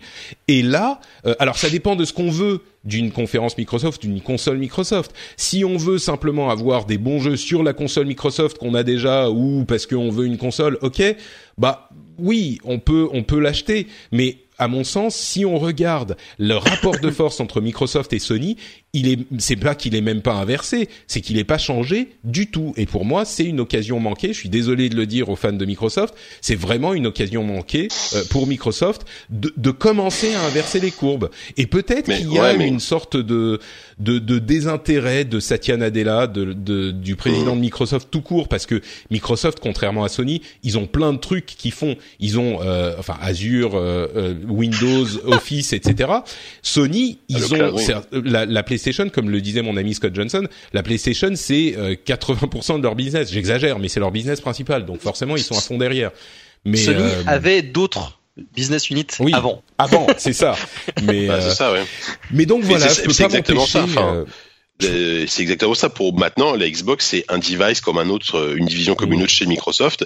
Et, et enfin, je veux dire, en témoigne le fait que tout ce qui sort sur Xbox One sort sortira aussi sur PC parce que ça fait euh, un an, peut-être un peu plus maintenant que leur leur politique c'est ça, c'est sortir leurs exclus euh, entre guillemets hein, sur Xbox et PC. Après, tu auras des jeux que tu n'auras pas. Je crois qu'il y en a peut-être une vingtaine, une bonne vingtaine qui aura pas sur PS4. Donc c'est-à-dire que non, il y a des euh, launch exclusifs. Euh, qui, ouais, des launchs exclusifs. Bah, enfin, ouais, on sait pas quand. tu vois, mais pareil, c'est un discours un peu flou, on sait jamais trop, on ne comprend pas trop si c'est que temporaire, si c'est pas temporaire, etc. Bon, bref. Euh, Et- et après, la, la, la, la Xbox One X, moi, je la vois bien pour euh, peut-être destinée à des gens qui euh, sont attirés par euh, ce que peut délivrer un PC, un gros PC gamer, mais qui n'ont pas envie de dépenser et, et 1000 euros et pour un écran, etc., et qui n'ont pas la Mhm. place euh, d'installer un PC, et qui se disent, voilà, là, pour 500, 500 euros, j'ai quelque chose qui va quand même, euh, qui va envoyer du, qui va envoyer en Du 4K, très lourd, qui va, clair. Ouais. Et, et avec des jeux que de toute façon j'ai j'ai enfin voilà il y a un catalogue qui est très très PC tu vois il y a PlayerUnknown's Battlegrounds il y a State of Decay 2 euh, il y a plein de trucs comme ça donc voilà il y a, il y a une sorte de, de, de flou enfin de, de, de pont entre la Xbox et le PC euh, à, la, à la fois les joueurs PC sont contents parce que moi j'ai j'ai été très content de cette conférence parce que j'ai vu plein de jeux auxquels je jouerais sur PC mais je jouerais jamais sur Xbox One bien sûr ouais. Mm. D'ailleurs, Voilà, c'est- c'est c'est la conférence Microsoft, alors que pendant longtemps c'était la conférence euh, Xbox. Et là, ça fait deux ans. Mm. ah bah là c'est de c'est c'est- c'est manière, euh, quasiment une conférence PC ouais exactement ouais. Je- moi, je suis complètement d'accord avec toi, Patrick. hein. Euh, Microsoft, euh, je, comprends mieux Microsoft avec les années euh, après avoir euh, un peu euh, tenté de travailler avec eux il y a, quelques années et, euh, et comprendre comment ils fonctionnaient. Maintenant, j'ai un- j'ai une meilleure euh, compréhension de, leur, euh, fonctionnement qui est un peu euh, ubuesque. Et euh, oui, effectivement, euh, moi je trouve que c'est une très bonne conférence Microsoft. C'est une des meilleures conférences Microsoft de ces, de ces dernières années, mais c'est pas forcément, c'est pas une conférence Microsoft qui euh, annonce un changement euh, de, du, du paradigme et qui va permettre à Microsoft de, de reprendre une- un peu de vitesse par rapport à, à Sony. Déjà, la Je crois que Xbox sur ce point, même, même les Ouais. fans sont d'accord. Ils disent, Oui. bah oui, bah, forcément, là, on n'est plus à ce stade, quoi. tu regardes la Xbox, la Xbox One X, la cible de la Xbox One X, c'est les gens qui ont déjà une Xbox. C'est le, euh, c'est le fan, le fan Ouais. Xbox qui, euh, qui, euh, qui veut une expérience en meilleure, qualité. Je pense que personne attendait d'avoir des teraflops en plus pour, pour passer là-dessus. Quoi. Et, et c'est vrai pour pas mal des annonces qu'ils font. Tu vois, le, le Crimson Skies là, le, sur la, le, le backward compatibility avec la Xbox, euh, la première Xbox, c'est pareil, c'est euh, taper dans le, dans, dans le fan existant tout ce qu'ils font tourne autour de ce, de, de, de ce composant-là. Quoi. Mm. Euh, et ce qui, moi, ce qui m'inquiète, c'est que non seulement euh, Xbox. Euh, alors, je voulais ajouter un autre truc avant d'aller là-dedans. Où est Halo? Parce que c'est ça qui, Ah, c'est vrai, ouais. ça qui manque. Où, où est Halo en, dans le 3 2017 On aurait pu s'attendre à ce qui est. Euh, Bah, ils avaient dit qu'ils seraient pas là, ouais, mais, mais tu Ouais, sais, mais sur ce point, peur. Justement, euh, Spencer a, a mentionné la chose en disant on va pas vous montrer des jeux qui seront. Euh, C'était dans une interview après. Euh, ils, on va pas vous montrer des jeux qui vont sortir dans trois ans. C'est pas notre truc. Euh, on- et pourtant, ils travaillent dessus et Et ça fait d'autant plus peur. et ouais, peut-être. Mais mais moi j'y crois. Moi je crois qu'il y a des des sur la licence Gears, sur la licence Halo, euh, je suis sûr qu'il y a des gros jeux qui sont en préparation. J'espère que ça sera des jeux qui ont appris les leçons de Halo 5 et de Gears 4 comme je le dis souvent dans cette émission et qui ne feront pas juste des ressucés des des, des jeux existants euh, mais qui grandiront comme nous, on a grandi. Euh, mais j'y crois. Je, je pense que ça va arriver. Enfin, je l'espère en tout cas. Mais là, ce que ça montre cette conférence-là, c'est qu'ils ont pas. euh, Enfin, le cœur du marché des consoles, c'est comme ça que se joue le game des consoles. C'est le first party, c'est les exclusivités. Et là, clairement, euh, Microsoft s'est planté. Euh, non, mais parce qu'ils sont plus, ils, ils sont plus dans, dans cette, dans, ce, dans cet esprit-là, dans si, cet état d'esprit-là. tout le monde dit ah oui mais ça sort aussi sur PC. On s'en fout. Les PC et les consoles, oui ça joue pour certaines personnes qui jouent beaucoup sur PC. Il y en a, mais c'est quand même des expériences différentes. La- le combat Non, mais- des consoles se joue entre les Ce que je veux dire, c'est que je pense qu'ils ont, ah, ils ont abandonné ce truc, ils ont abandonné cette. euh, je pense que dans leur tête, ils ont abandonné. Ils savent que Sony a gagné sur, les, sur le terrain des consoles, donc du coup, ils partent sur autre chose. Ils, Clairement. ils vont, ils vont séduire un public PC, ils vont séduire euh, euh, de, de, de, d'autres types de personnes. Ils vont essayer en tout cas de le faire. Enfin, Je- je- sur, je suis plus sur. PC, les jeux se vendent quand même sur Steam. Euh, les- tous ces jeux qui sont euh, exclus PC, exclus- parce qu'il y a plein de il y gens aura, qui disent ah oui, mais il y aura- il y aura mais beaucoup de jeux Windows Store hein, que tu auras que sur le Windows Store a priori. Ouais, Bon, après, enfin, ouais, ça j'attends encore de voir. hein, parce que, mais bon, on verra. ouais. Du mal à l'imposer. Moi, je, moi, je sais pas quels jeux vont être à part Crackdown et Forza 7. euh, je sais pas quels jeux seront sur le Windows Store. hein. Je... Bah, Forza 7, mine de rien, c'est pas rien. Hein, Non, non, bien sûr, C'est mais c'est une Forza très grosse licence avec euh, Halo et Gears, quoi. Non, non, bien sûr, bien sûr. Mais ces jeux-là, ils sont aussi déjà, enfin, ils étaient, c'est, c'est ce type de jeu, c'est les jeux first party Microsoft. Bien sûr qu'ils vont être sur le Windows Store, mais enfin, c'est déjà le cas pour les anciens jeux. Enfin bon, bref, ok. Je crois qu'on a, on a bien compris. Vas-y, fini, Thomas. Non, non, je veux juste revenir là- là-dessus. Je pense qu'effectivement, il y a un, il y a aussi un côté euh, Microsoft se donne pas les moyens. Mm. Euh, ils ont, euh, ils ont, ils, ils évoquaient euh, le- l'exclusivité qu'ils avaient fait sur euh, Tomb Raider et comme étant un échec pour eux. Et je pense qu'il y a un petit côté, euh, euh, il y a, euh, il y a le top management de Microsoft euh, qui, euh, qui, qui, qui est pas forcément particulièrement intéressé par euh, la division euh, jeux Xbox euh, qui disent euh, ouais non mais faut réduire, faut réduire la voilure. Il y a quand même un truc qui Et, est assez et puis surtout, juste, excuse-moi, je précise sur ce Ah non, point. euh, Rise of the Tomb Raider, c'était quoi, 2013, 2014 Non, peut-être. Bref, mais c'était il y a quelques années. Aujourd'hui, il- vu le parc installé de PlayStation 4 et de Xbox One, euh, pour avoir une exclusivité Xbox One, Microsoft devrait aligner, mais je sais pas combien. Mais enfin, pour qu'un développeur compense le manque à gagner d'une vente sur euh, les, les, les autres consoles, ça va coûter dix fois plus cher que ce que ça a coûté pour Rise. Donc, euh, même s'il voulait, je pense que ça serait compliqué. Il faudrait effectivement qu'il y ait une volonté corporate d'aligner des dollars euh, par million, et c'est compliqué, quoi. Et, moi, je vais juste euh, comparer avec euh, le- le- leur stratégie marketing visible euh, sur ces deux dernières années. Sony, pour moi, ils font. alors, en termes d'un point de vue stratégique, hein, en, en termes de communication, ils ont fait un sans faute. Ils sont affranchis des événements. À part le 3, maintenant, ils font leurs propres événements. Ils communiquent plus à la Gamescom. Ils font euh, le PlayStation Experience. Ils font euh, un pré-show avant, euh, avant Tokyo Game Show. Ils ont, ils ont vraiment euh, réussi à créer un rythme de communication à travers l'année où il y a le 3 et ils ont deux trois événements très importants qui, qui se tournent autour de ça. Microsoft, ils ont le 3 et c'est tout. Ils font plus d'annonces non plus à la, à la Gamescom, donc ils ont aussi réduit la voilure en termes de communication, donc ils annoncent moins de choses fondamentalement. Et à la Gamescom cette année, euh, l'année dernière, moi il y a un truc qui m'a choqué, qui, qui est aussi symptomatique de cette euh, réduction de voilure et de ce changement de priorité, c'est que quand on va dans les halls de la Gamescom, donc on regarde la taille du hall Sony, le taille du hall Sony fait plus ou moins toujours la même taille, euh, je sais pas, un tiers d'un hall ou quelque chose comme ça. L'année dernière, Microsoft, ils étaient au fond d'un hall, donc ils étaient contre un mur, et ils avaient, ils avaient pas de profondeur, c'est-à-dire qu'ils avaient un espace. Sincèrement, je pense qu'ils avaient peut-être deux ou trois fois l'espace que Farming Simulator avait, mais pas plus. Mm. Il y a des, il y a Blizzard avait trois, quatre fois l'espace qu'avait euh, Microsoft euh, à la Gamescom. Ils ont, ils, ils arrêtent d'investir à Ouais. ce niveau-là. Et, et, et à plein de niveaux. Et ça, c'est assez. euh, Est-ce qu'ils attendent euh, une Xbox la prochaine génération Xbox, donc il se passe, il se passe à 4-5 ans euh, parce que. Ouais, je suis même pas sûr. Enfin, je sais pas. est-ce qu'ils Bah. ont, ils- ils- est-ce qu'ils sont en mode, bah, on a perdu et on, va, on continue à faire un peu d'argent, mais tant pis? Je sais pas, mais il y a, il y a clairement euh, un manque d'ambition en ce moment chez Microsoft. Euh, C'est marrant parce qu'on est tous d'accord sur ce point et euh, vous dites quand même euh, la conférence était bonne et il y a plein de gens qui ont eu cette Mais impression. oui, J'ai c'est fait ça un qui est petit fou. sondage. J'ai fait un petit sondage sur Twitter et la conférence Microsoft a été alors la plus populaire c'était Ubisoft. Euh, c'était avant la conf Nintendo, hein, mais la plus populaire c'était Ubisoft de très loin, genre plus de 50%. On voit qu'on est français. Mais mais après c'était Microsoft avec 22 plus que Sony qui était à genre euh, 18, je crois, un truc comme ça. Donc vraiment la conférence a euh, été oui. perçue Ah. comme hyper réussie. Donc euh, Tout mais simplement, euh, bah, on, on- on va parler de Sony juste après, mais tout simplement parce Mm. que parce que parce que c'était plus rythmé, plus plus intéressant à suivre. Et puis Ouais. et puis voilà, ils, ils ont envoyé des jeux. Euh, et après on peut on peut discuter des heures, savoir si c'est des exclus, pas des exclus, si euh, si c'est des jeux qui comptent, si c'est oui, des jeux qui toujours ailleurs. Mais ils euh, ont quand même ils ont envoyé des jeux. Ouais, mais c'est ça qui compte. Enfin, moi, je vois ça euh, Avec comme le recul, c'est sûr que le rôle euh, de c'est- l'industrie, dans l'industrie, le- Ouais. le- la place de Microsoft dans l'industrie, c'est ça qui, qui est Ah oui, intéressant ouais. à, à analyser Mm. pour moi. Le fait qu'il y ait euh, Dragon Ball Fighter Z qui, qui moi m'a fait exploser la tête, c'était genre mais c'est incroyable, Ah on ouais. peut jouer à ce genre de truc, mais c'est c'est pas possible quoi. C'est c'est fou. Bon, oui, c'est cool, mais euh, après, moi, ce- quand je regarde la conf Microsoft, j'essaye de comprendre ce que ça veut dire pour Microsoft. Pas juste euh, que ma tête a explosé quand j'ai vu Dragon Ball Fighter Z, Bien sûr. Ah, ensuite sur une le question coup, on est, euh, d'angle quand que tu prends quoi. Mm. Mm. Quand tu poses la question, je veux dire, euh, tu as brûle pour point sur, euh, sur Twitter, est-ce que tu as trouvé la conférence c'était cool? Oui, moi clairement j'aurais tendance à dire que, Mm. comme je disais tout au début, euh, en parlant de Microsoft, c'est la meilleure conférence Microsoft depuis des années pour moi.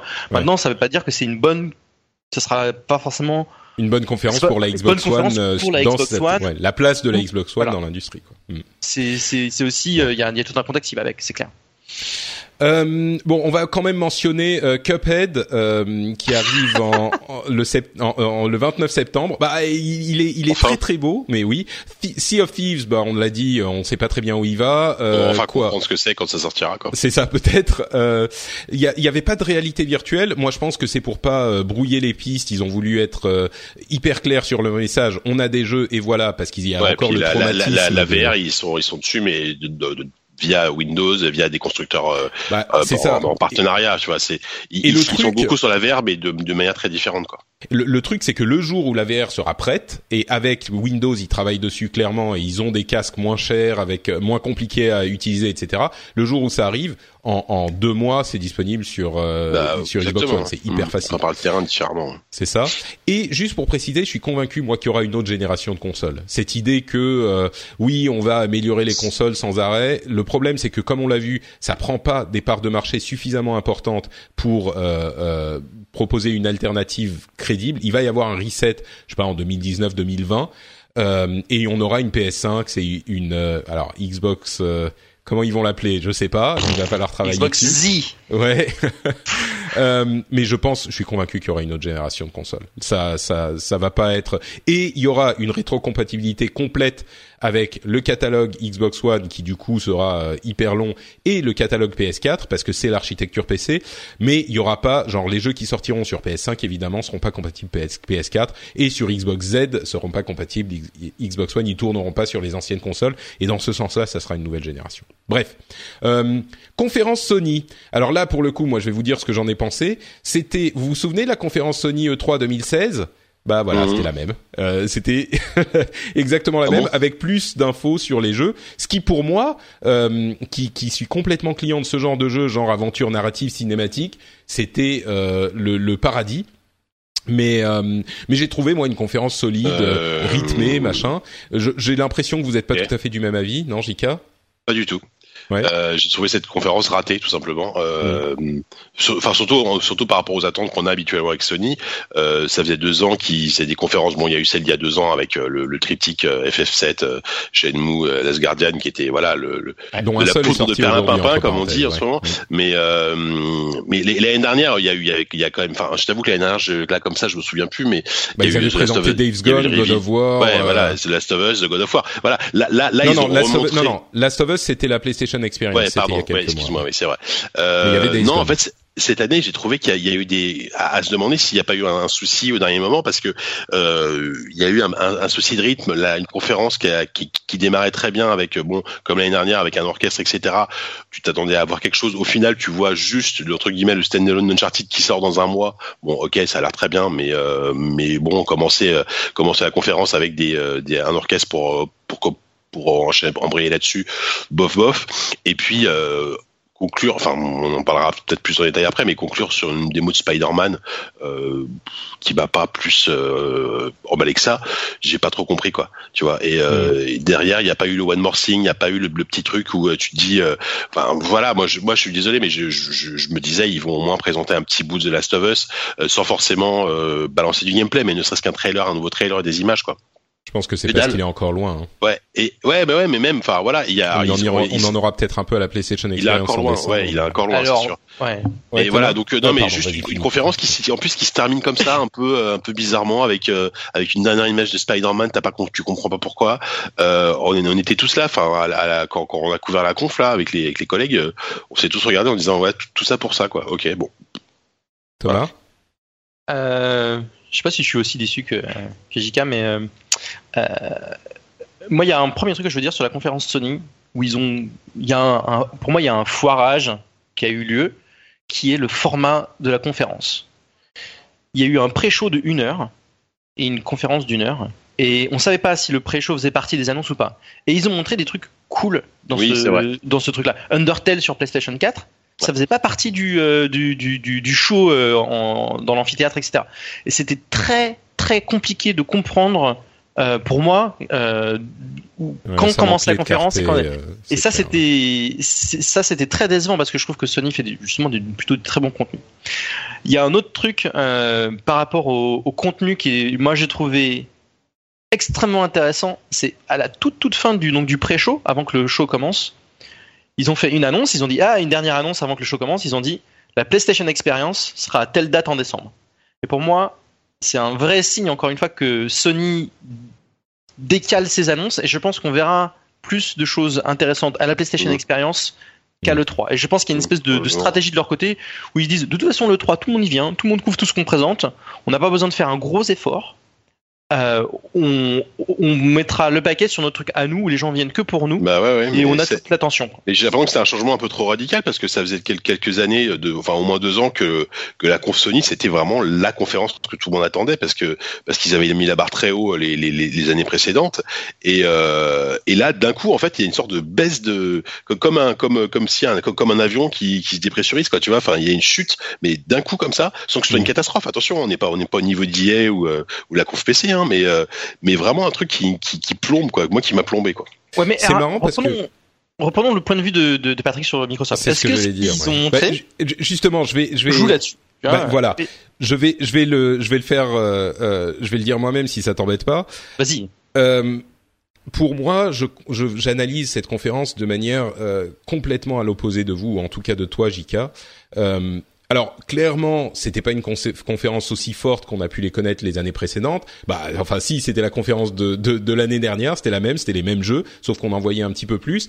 Mais si on analyse les jeux qu'on voit, euh, oui, il y a pas grand-chose pour 2017, on est d'accord. Encore que techniquement, Days Gone sort euh, genre le 29 décembre. Euh, Il y a Nino Kuni 2 qui a été présenté juste avant. Il y a euh, quelques petits trucs comme ça. Mais oui, je suis d'accord, elle est, elle est pas aussi forte. Mais par contre, tu te retrouves avec Days Gone exclusif. Euh, euh, God of War début 2018 exclusif, Spider-Man exclusif qui moi m'a explosé l'esprit. Spider-Man, je suis très fan de Batman Arkham et pour le coup c'est Ark- Arkham euh, Spider-Man mais complètement et et, et il est euh, exclusif Sony. Enfin, on a là pour le coup trois gros gros morceaux et il y en a quelques autres. Il y a le morceau sur la VR qu'on n'a pas évoqué. Alors la VR, on en, pa- on en pense euh, ce qu'on veut, mais c'est un petit facteur différenciant euh, quand même. Et il y a là pour le coup des vrais jeux qui ont été présentés, hormis euh, Final Fantasy XV, Fishing machin, Monsters of the Deep, que, mais what the fuck quoi.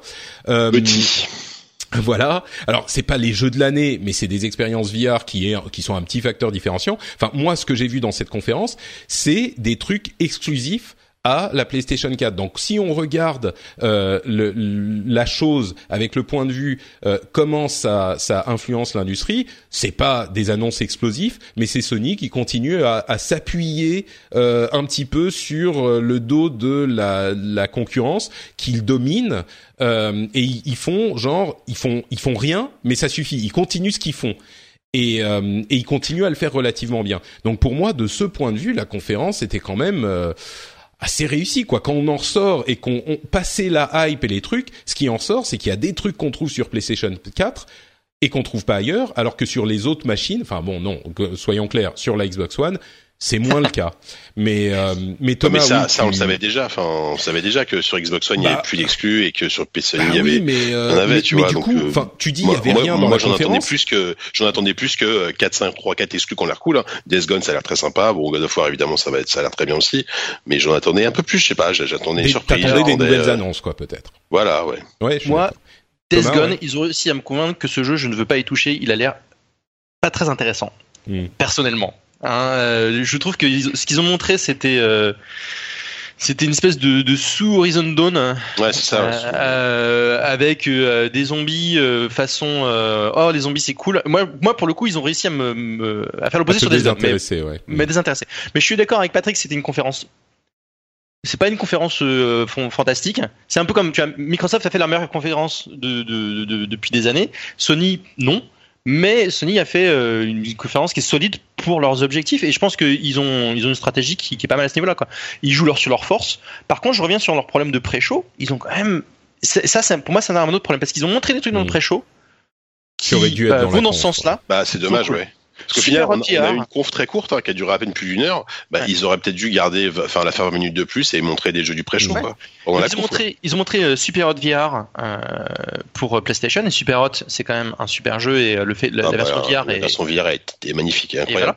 voilà. Euh, ils ont montré euh, leurs Mais trucs c'était pas sont, euh, exclusif. Je crois qu'ils ont montré quasiment, quasiment que des exclusifs. On n'a pas parlé Shadow Bah, of the c'est Colossus exclusif. Remaster entre parenthèses. Mais... alors moi euh, Shadow of the Colossus euh, ma, société pour les gens qui savent pas ça s'appelle euh, Ico Partners et donc Ico et Shadow of the Colossus j'ai une affection particulière pour euh, cette franchise mais euh, euh, clairement euh, juste pour revenir là-dessus la VR c'est quand même un, point différenciant entre consoles donc le fait que ce Super Hot ne soit pas exclusif Hmm. c'est pas grave parce qu'il viendra pas sur euh, en VR sur euh, sur euh, Xbox tant que Xbox fera pas de la VR. Donc donc c'est un facteur différenciant pour les gens qui s'intéressent à, à ce jeu. Euh, et dans les autres choses qu'ils ont montré dans le de pré-show, il y a tous les jeux qui sont euh, Playlink. Donc euh, je sais pas si vous avez vu ça, c'est les, les jeux où on joue euh, en c'est des parties Avec games où on joue téléphone. au téléphone. Ouais, il y a Et, plein euh, de gens qui m'ont cool. évoqué Jackbox. Moi, je trouvais ça complètement ridicule, Playlink. J'ai trouvé que c'était inepte. Et il y a plein de gens qui m'ont répondu sur Twitter, en, sur Twitter en me disant, mais, mais t'es fou, euh, c'est un petit peu comme Jackbox, c'est super sympa, c'est hyper marrant. Et bon, donc force est d'avouer que, euh, bah, entre le Zatsu là où, où- où, euh, il joue avec Yoshida euh, à faire des dessins rigolos. Alors en plus le studio est à côté de chez moi, hein, donc euh, je, je, je, je, dans mon réseau social, dans mes euh, environnements social, je, je, je le vois beaucoup ce jeu circuler. Mm. Euh, même Hidden Agenda, enfin ça a l'air d'être des jeux un peu party game. Et la party game c'est quand même un, un composant important de- des jeux consoles. C'est un peu ce qui fait leur identité. C'est, euh, je trouve que c'est Mm. C'était étrange en termes de format. Maintenant, je, je vais, je vais être d'accord sur le fait que d'un point de vue marché, d'un point de vue euh, stratégie marketing, Sony euh, s'en sort encore mieux que Microsoft. Ouais.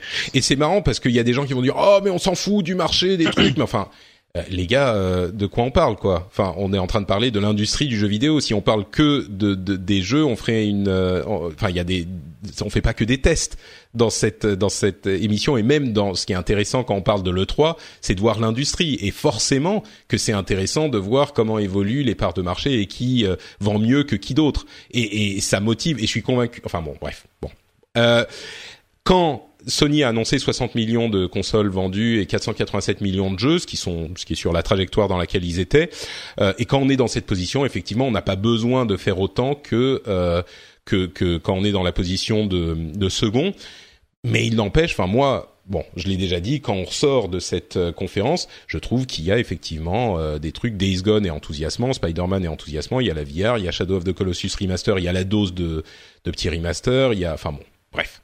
Monster Hunter World qui euh, parlera aux fans de Monster Hunter, donc il y a un petit peu de tout quoi. Et effectivement des jeux comme euh, on a la date de Destiny euh, de la bêta, il y a un petit peu de contenu exclusif. Merci, même si Microsoft dit aujourd'hui ah oui mais c'est pas cool le contenu exclusif. euh, Ouais, mais alors ça, euh, c'est quand même du gros foutage de gueule parce que c'est Microsoft qui a fait mis en place ce truc-là. hein. Mais ce que dit Phil Spencer, il a pas tort. euh, C'était pas lui qui était à la tête de Microsoft à l'époque. Mais bon. C'est vrai. Enfin bref, bon d'accord, il y aura les jeux multiplateformes qui sont là en 2017, il y a des jeux euh, exclusifs qui, arrivent dé- fin 2017, début 2018, Nino Kuni, machin, Days Gone, God of War, Spider-Man. Pour moi, euh, pour la console PlayStation 4, c'était une meilleure conférence, mais je comprends aussi le, le point de vue des autres, et clairement, elle était en dessous de ce qu'ils avaient pu faire euh, auparavant. Euh, mais concluons cet épisode euh, avec la conférence ou plutôt le spotlight de Nintendo qui était très très court. Euh, et quand je disais les fans de Nintendo sont euh, pires que les fans Microsoft, je comprends tout à fait le- l'enthousiasme que peut provoquer une conférence, enfin un spotlight, une vidéo comme celle de Nintendo.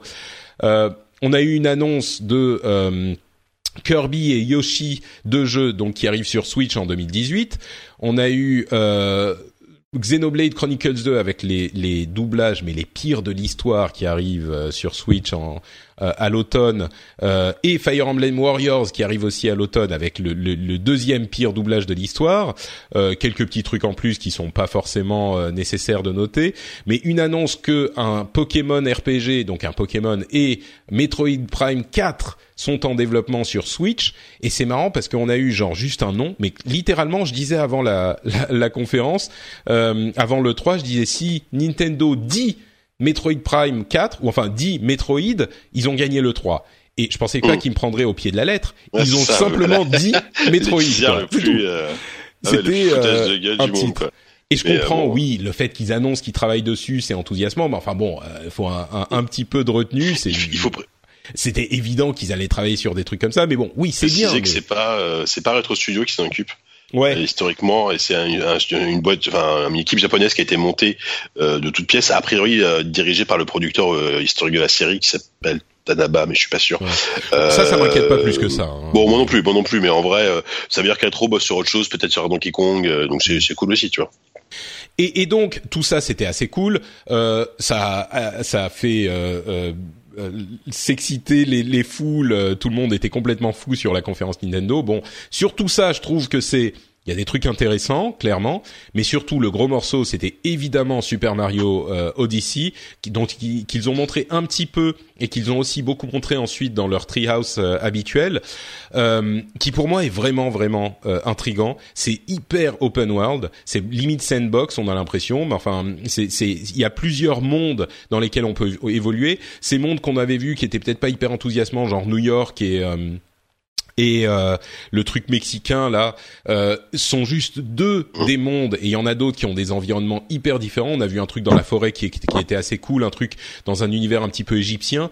Et puis surtout, moi, ce qui m'a marqué avec ce ce ce, ce cette euh, ce titre, c'est qu'ils sont encore une fois, ils, ils font enfin le traitement Zelda à, à Mario dans le sens open world et machin, mais surtout c'est comme Mario 64. Enfin, j'ai l'impression, hein, faut être prudent, mais c'est comme Mario 64, Mario euh, Galaxy.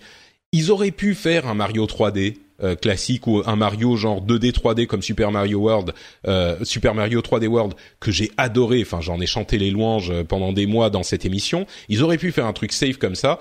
Et ils se sont dit non, on va encore essayer de faire un truc hyper différent, d'autres concepts, d'autres idées, euh, d'autres euh, euh, méthodes de gameplay. Et s'ils réussissent, s'ils ratent leur pari, bon, c'est un peu couillon, c'est dommage, mais j'ai pas l'impression. S'ils réussissent correctement, bah ça sera super. Et s'ils réussissent, s'ils réussissent bien, c'est ils peuvent nous refaire le coup de Zelda ou genre à Ça. 80% de Zelda pour Mario. Et là, mais enfin, c'est l'année complètement mind blowing pour Nintendo. Ça serait invraisemblable. Et il, sens, il semble aller un petit peu dans cette direction. Moi, je suis euh, là, je commence à avoir les mains qui tremblent, quoi. C'est genre, euh, mais est-ce que Nintendo va nous faire le coup Zelda Révolution et Mario Révolution dans la même année? Entre parenthèses, ils sortent le 27 octobre. C'est, c'est, je, je suis, euh, je reste prudent. Mais j'ai été hyper, j'ai douté dans ma foi euh, envers Nintendo avec Zelda quand il l'annonçait. Je me disais ouais bon ok on verra, euh, ça m'a l'air euh, limite. Je vais pas le faire deux fois quoi. Là je vais être prudent et je vais me dire peut-être qu'ils vont y arriver. Et s'ils y arrivent, enfin c'est invraisemblable ce qu'ils ont fait cette année. Euh, voilà pour mon, mon impression sur le spotlight. Euh, Ouais. Je sais pas, est-ce que vous êtes aussi euh, enthousiaste Si, si. à moitié? Bah, moi, moi, je, euh, je vais être de course que j'ai. En fait, j'ai pas regardé le spotlight en direct, mais après, j'ai, revu toutes les annonces derrière.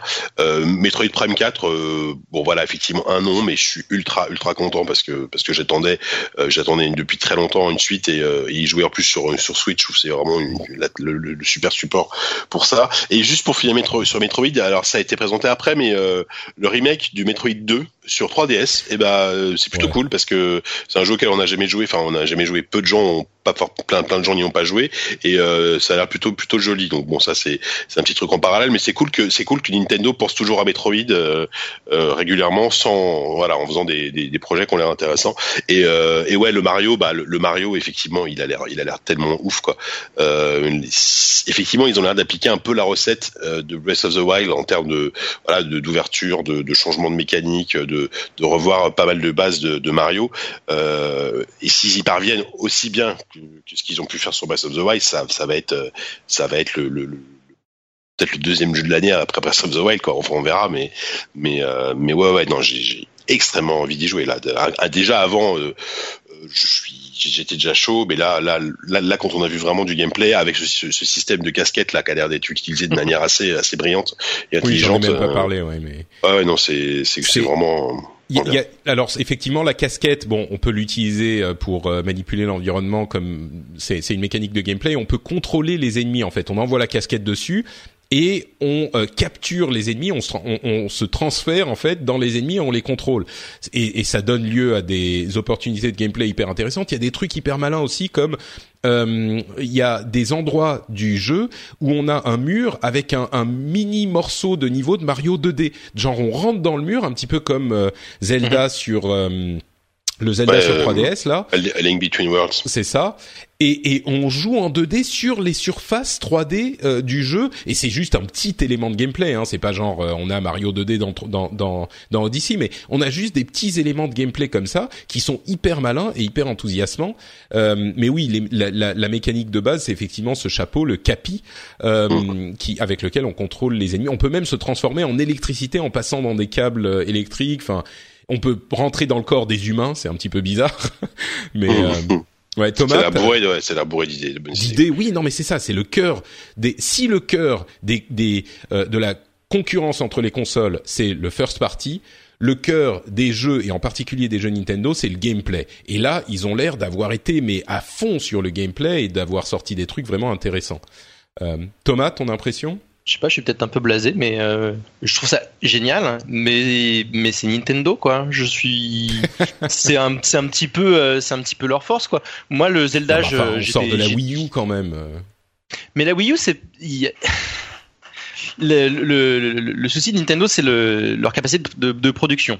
C'est pas la qualité de la production. Je pense que c'est juste une question de, est-ce qu'ils sont capables d'aligner les jeux euh, avec le bon rythme et, et, et aux bonnes dates.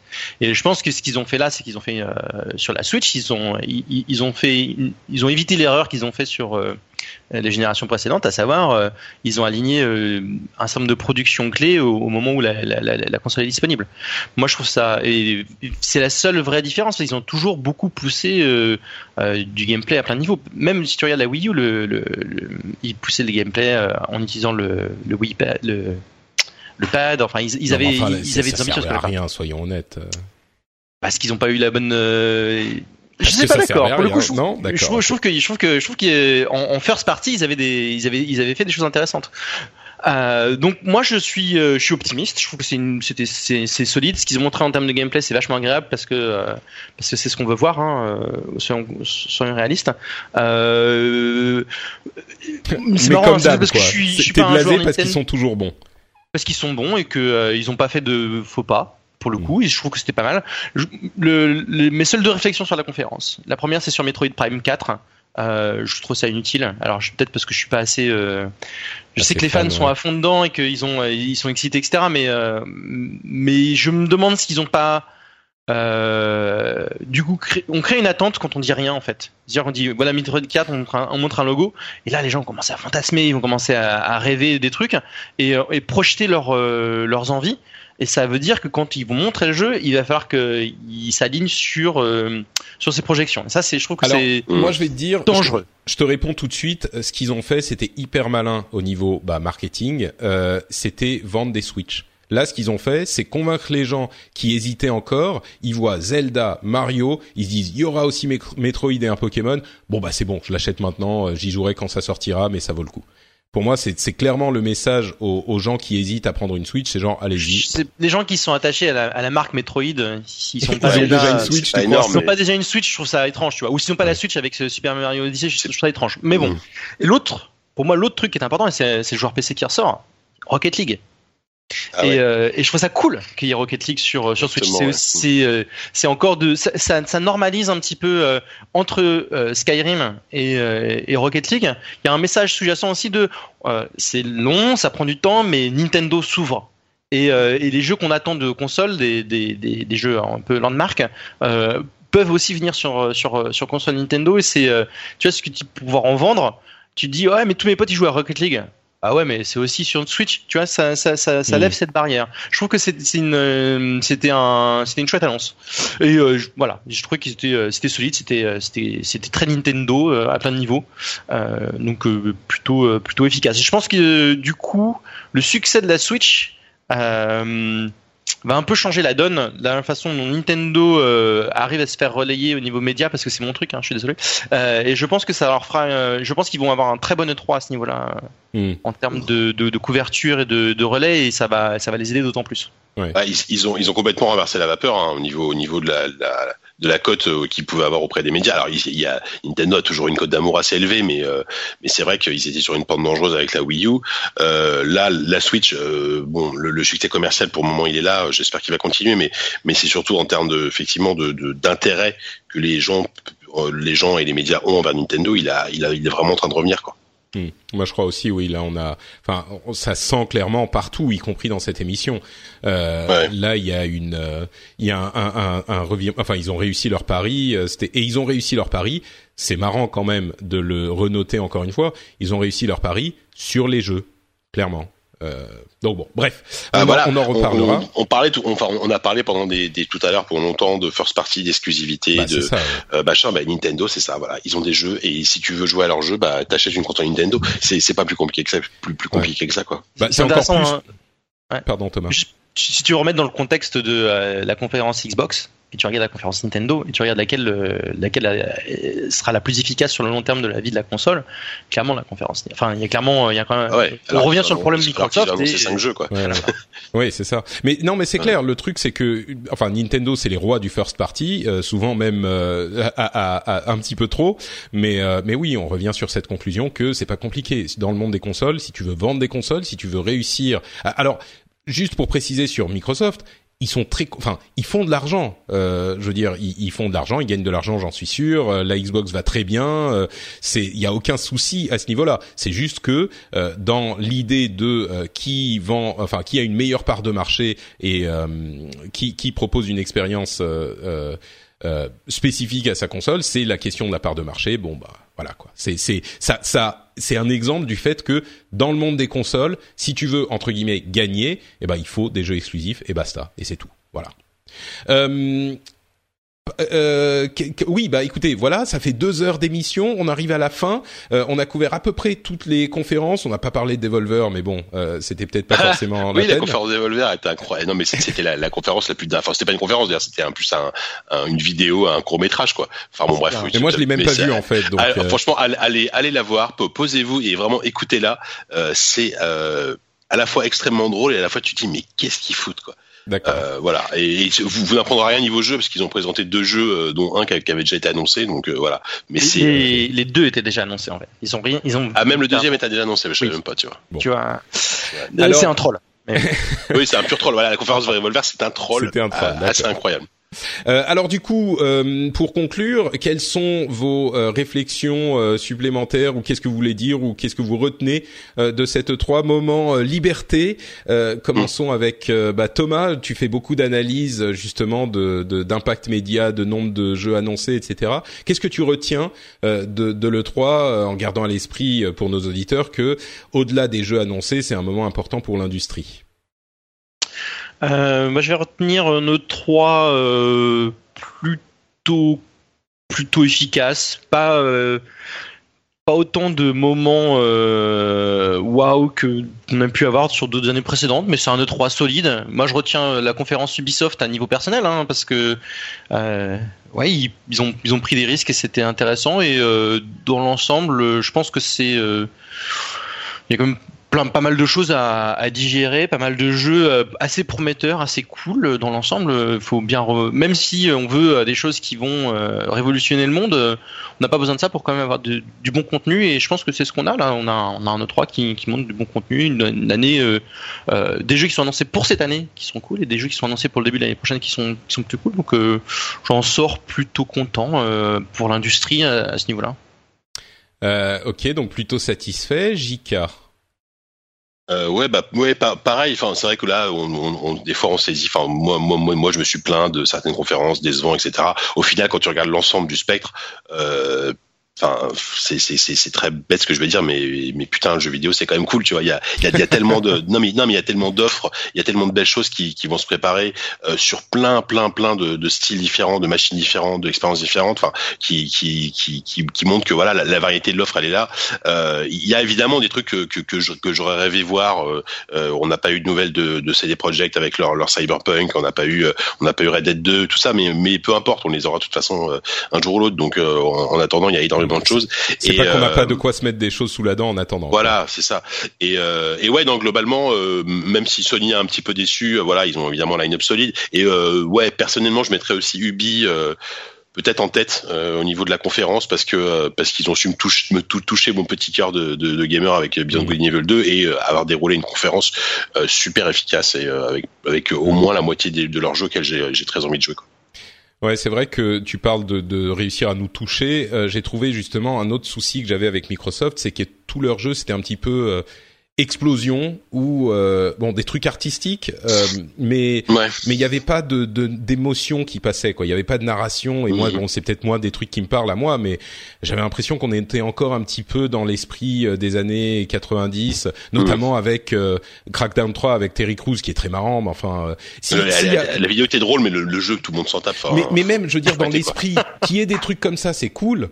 Mais s'il y a que ça, c'est un petit peu décevant. C'est Et je ça, trouve qu'il est toujours, ça a pas grandi. Mais enfin bon, euh, Non mais tiens, Votre- on, juste on, on, on a oublié quand même de, de ça, ça va te parler Patrick, euh, quand même Tacoma qui sort enfin en, en août, qui est quand même le nouveau jeu des, des créateurs de God Home. Donc euh, ça, sais, ça, te parle ça non? Ben, je, je me pas demande s'ils ont pas, ça a pas trop traîné et je, si Ça, je me ouais, suis pas refroidi ils, quoi. ils arrivent un peu tard, ouais. Tu vois, et ils ont pas réussi à, enfin, je sais pas, ça se trouve, il va sortir et ça va être génial parce que la narration qui est le 100% du jeu, euh, l'histoire va être cool et ça peut Mhm. pas forcément se montrer. Mais moi, je me suis refroidi dessus, euh, je, Par contre, moi, je te, je te conseille, alors c'est une micro-parenthèse, que si, enfin, si t'as aimé Gone Home, je, je sais que tu, as, tu aimes beaucoup Gone Home, essaye euh, un jeu qui s'appelle What Remains of Edith Finch.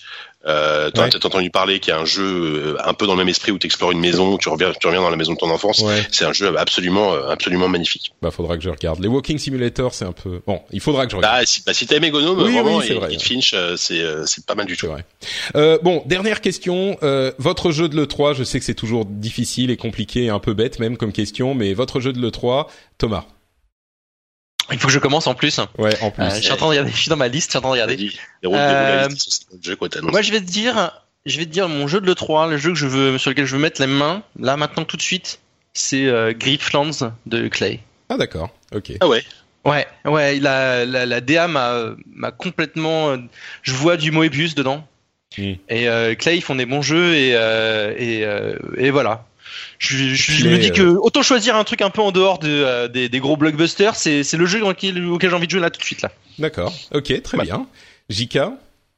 Euh, c'est- franchement, c'est super compliqué. Enfin, je, je, je pourrais choisir des trucs qui sortiront dans 20 ans, genre euh, Beyond Good and Evil 2 ou Metroid Prime. Euh, mais bon, voilà, pour rester dans le concret, euh, pff, ah, ouais, Super dur, Mario hein. Odyssey, je pense. Super Ouais, Mario Super Odyssey, Mario parce, Odyssey, que, parce que voilà, c'est juste, t'as envie de le prendre tout de suite et d'y jouer. Et je suis très jaloux des gens qui sont à le 3 et qu'on puisse jouer quoi. D'accord. Je pense que c'est assez, euh, assez, euh, euh, c'est recevable comme, comme réponse. Et du coup, moi, je suis hyper emmerdé aussi parce que. Enfin, c'est vraiment un jeu qui me parle, mais Spider-Man, euh, c'est Arkham, enfin Spider Arkham.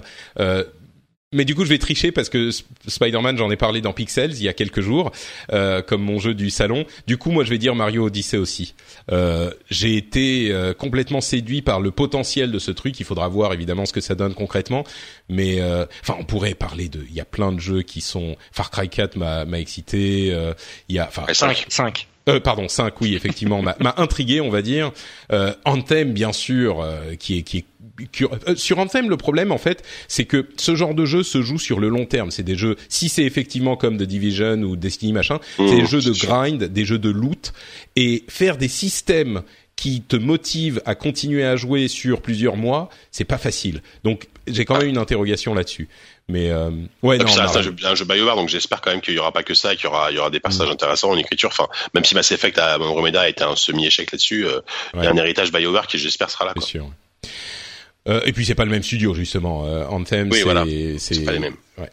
Euh, donc oui, allez, Odyssey, Mario Odyssey. Allez, donc, Mario. euh, et puis en plus il Nintendo, arrive cette ouais. année, donc euh, c'est encore Voilà. plus légitime. Donc, Oui, euh, voilà. En plus, ça, c'est dans, dans quoi quatre mois, Ouais. ça. Je sais plus. Le, ça. eh, le mois d'octobre. N'empêche le mois d'octobre entre.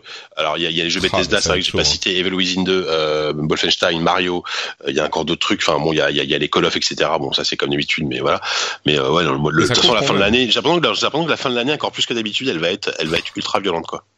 Et ben voilà, on est on est content, on aime le jeu vidéo et le 3 était plutôt pas mal dans l'ensemble. Euh, je pense qu'on sera tous d'accord là-dessus. Euh, on vous remercie de nous avoir écoutés. Avant de se quitter, on va bien sûr demander à nos animateurs de nous dire où on peut les retrouver sur l'internet. Euh, JK. Oui, alors euh, sur euh, sur lesnumériques.com pour des sujets plus euh, tech euh, tech informatique et euh, en podcast hein, dans ZQSD, podcast de jeux vidéo. Euh, le numéro 51 est sorti il y a pas longtemps. Euh, moi, c'est un numéro dont, dont, dont je suis particulièrement content parce qu'on a eu deux excellents invités, euh, des personnes de chez Motion Twin qui développent un jeu que j'adore, et auquel je joue beaucoup trop en ce moment, qui s'appelle Dead Cells, euh, qui est un jeu entre mélange entre un roguelike et un, un, Met- un Metroidvania, qui est vraiment un, bien. excellent jeu. Ouais, ouais. Et les, et les invités, les, les, enfin les deux personnes qui sont venues étaient était super cool. On a beaucoup rigolé. On a un petit peu bu à la fin, ça s'entend, mais au moins on, on ri- on rigole beaucoup. On rigole beaucoup. Et, euh, et le prochain numéro, on peut déjà vous donner la date. Il sera enregistré le, le 1er juillet. C'est un, samedi, et on reçoit des personnes, des personnes de Lizard Cube pour le remake de Wonder Boy 3. Euh, pareil, euh, super jeu. Donc on est plutôt, on est plutôt content. Magnifique, merci beaucoup JK.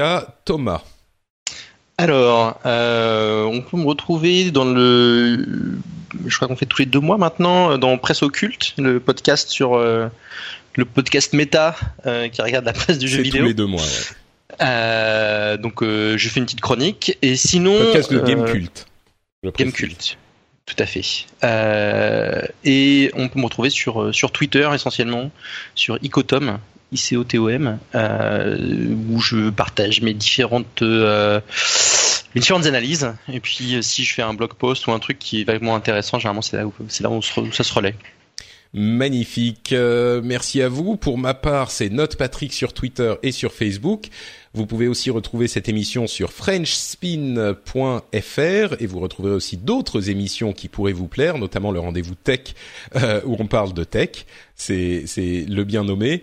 Euh, et on a on avait l'analyse de la WWDC d'Apple, donc ça vous intéressera peut-être d'aller écouter ça. Euh, et puis on, est bien sûr sur le rendez-vous jeu toutes les deux semaines, donc on reviendra a priori dans deux semaines pour vous dire ce qui sera passé d'ici là. J'espère que vous avez apprécié cette émission un petit peu longue sur le 3. C'est toujours un moment particulier dans le monde du jeu vidéo, le 3, et euh, c'est toujours un petit peu une fête, même s'il y a des moments où on est euh, un peu cynique ou un peu déçu de certains trucs. Je pense qu'il y a une effervescence et un enthousiasme euh, pour le jeu vidéo en général euh, autour de l'E3 qui est euh, palpable. Certains sont euh, un petit peu trop négatifs parfois et, et j'espère que c'est pas cette impression qu'on vous a donnée parce que sincèrement, le, le, le 3 et toutes ces conférences, c'est pour moi, euh, comme je le dis souvent, euh, comme avec les conférences tech, c'est genre euh, la Coupe du Monde de foot pour moi, quoi. C'est le moment où je suis super content de suivre tout ça, où je, suis excité, je suis heureux que de, de, de vivre dans cet univers et dans cette industrie. Donc, j'espère que c'est passé comme ça pour vous aussi. Et puis, bah, écoutez, le jeu vidéo se porte très très bien. On a plein de trucs qui euh, nous attendent pour cette année et pour les années à venir. Donc euh, j'espère que vous continuerez à nous suivre sur le ren- rendez-vous jeu pour quand, pendant qu'on on explore tout ça tous ensemble. On vous remercie de nous avoir écoutés. Merci encore une fois à Jika et à Thomas euh, de nous avoir euh, accompagnés et on se donne rendez-vous très bientôt pour un nouvel épisode. Ciao à tous.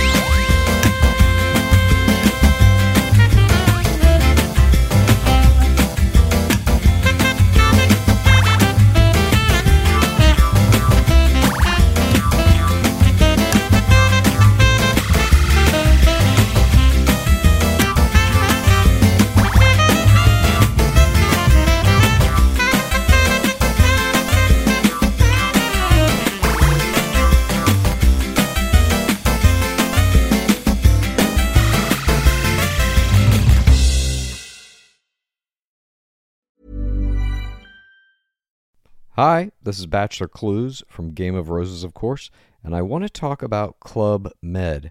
Everybody knows Club Med has been the pioneer of the all inclusive resort since 1950, with almost 70 resorts worldwide, ranging from beachside destinations in the Caribbean and Mexico to exotic locations like the Maldives and Morocco, or even the mountain destinations like Japan and the European Alps. Dine on delicious gourmet cuisine, enjoy more than 20 activities, and make memories with your family. For more information, visit clubmed.us or call 1 800 Club Med or your travel advisor.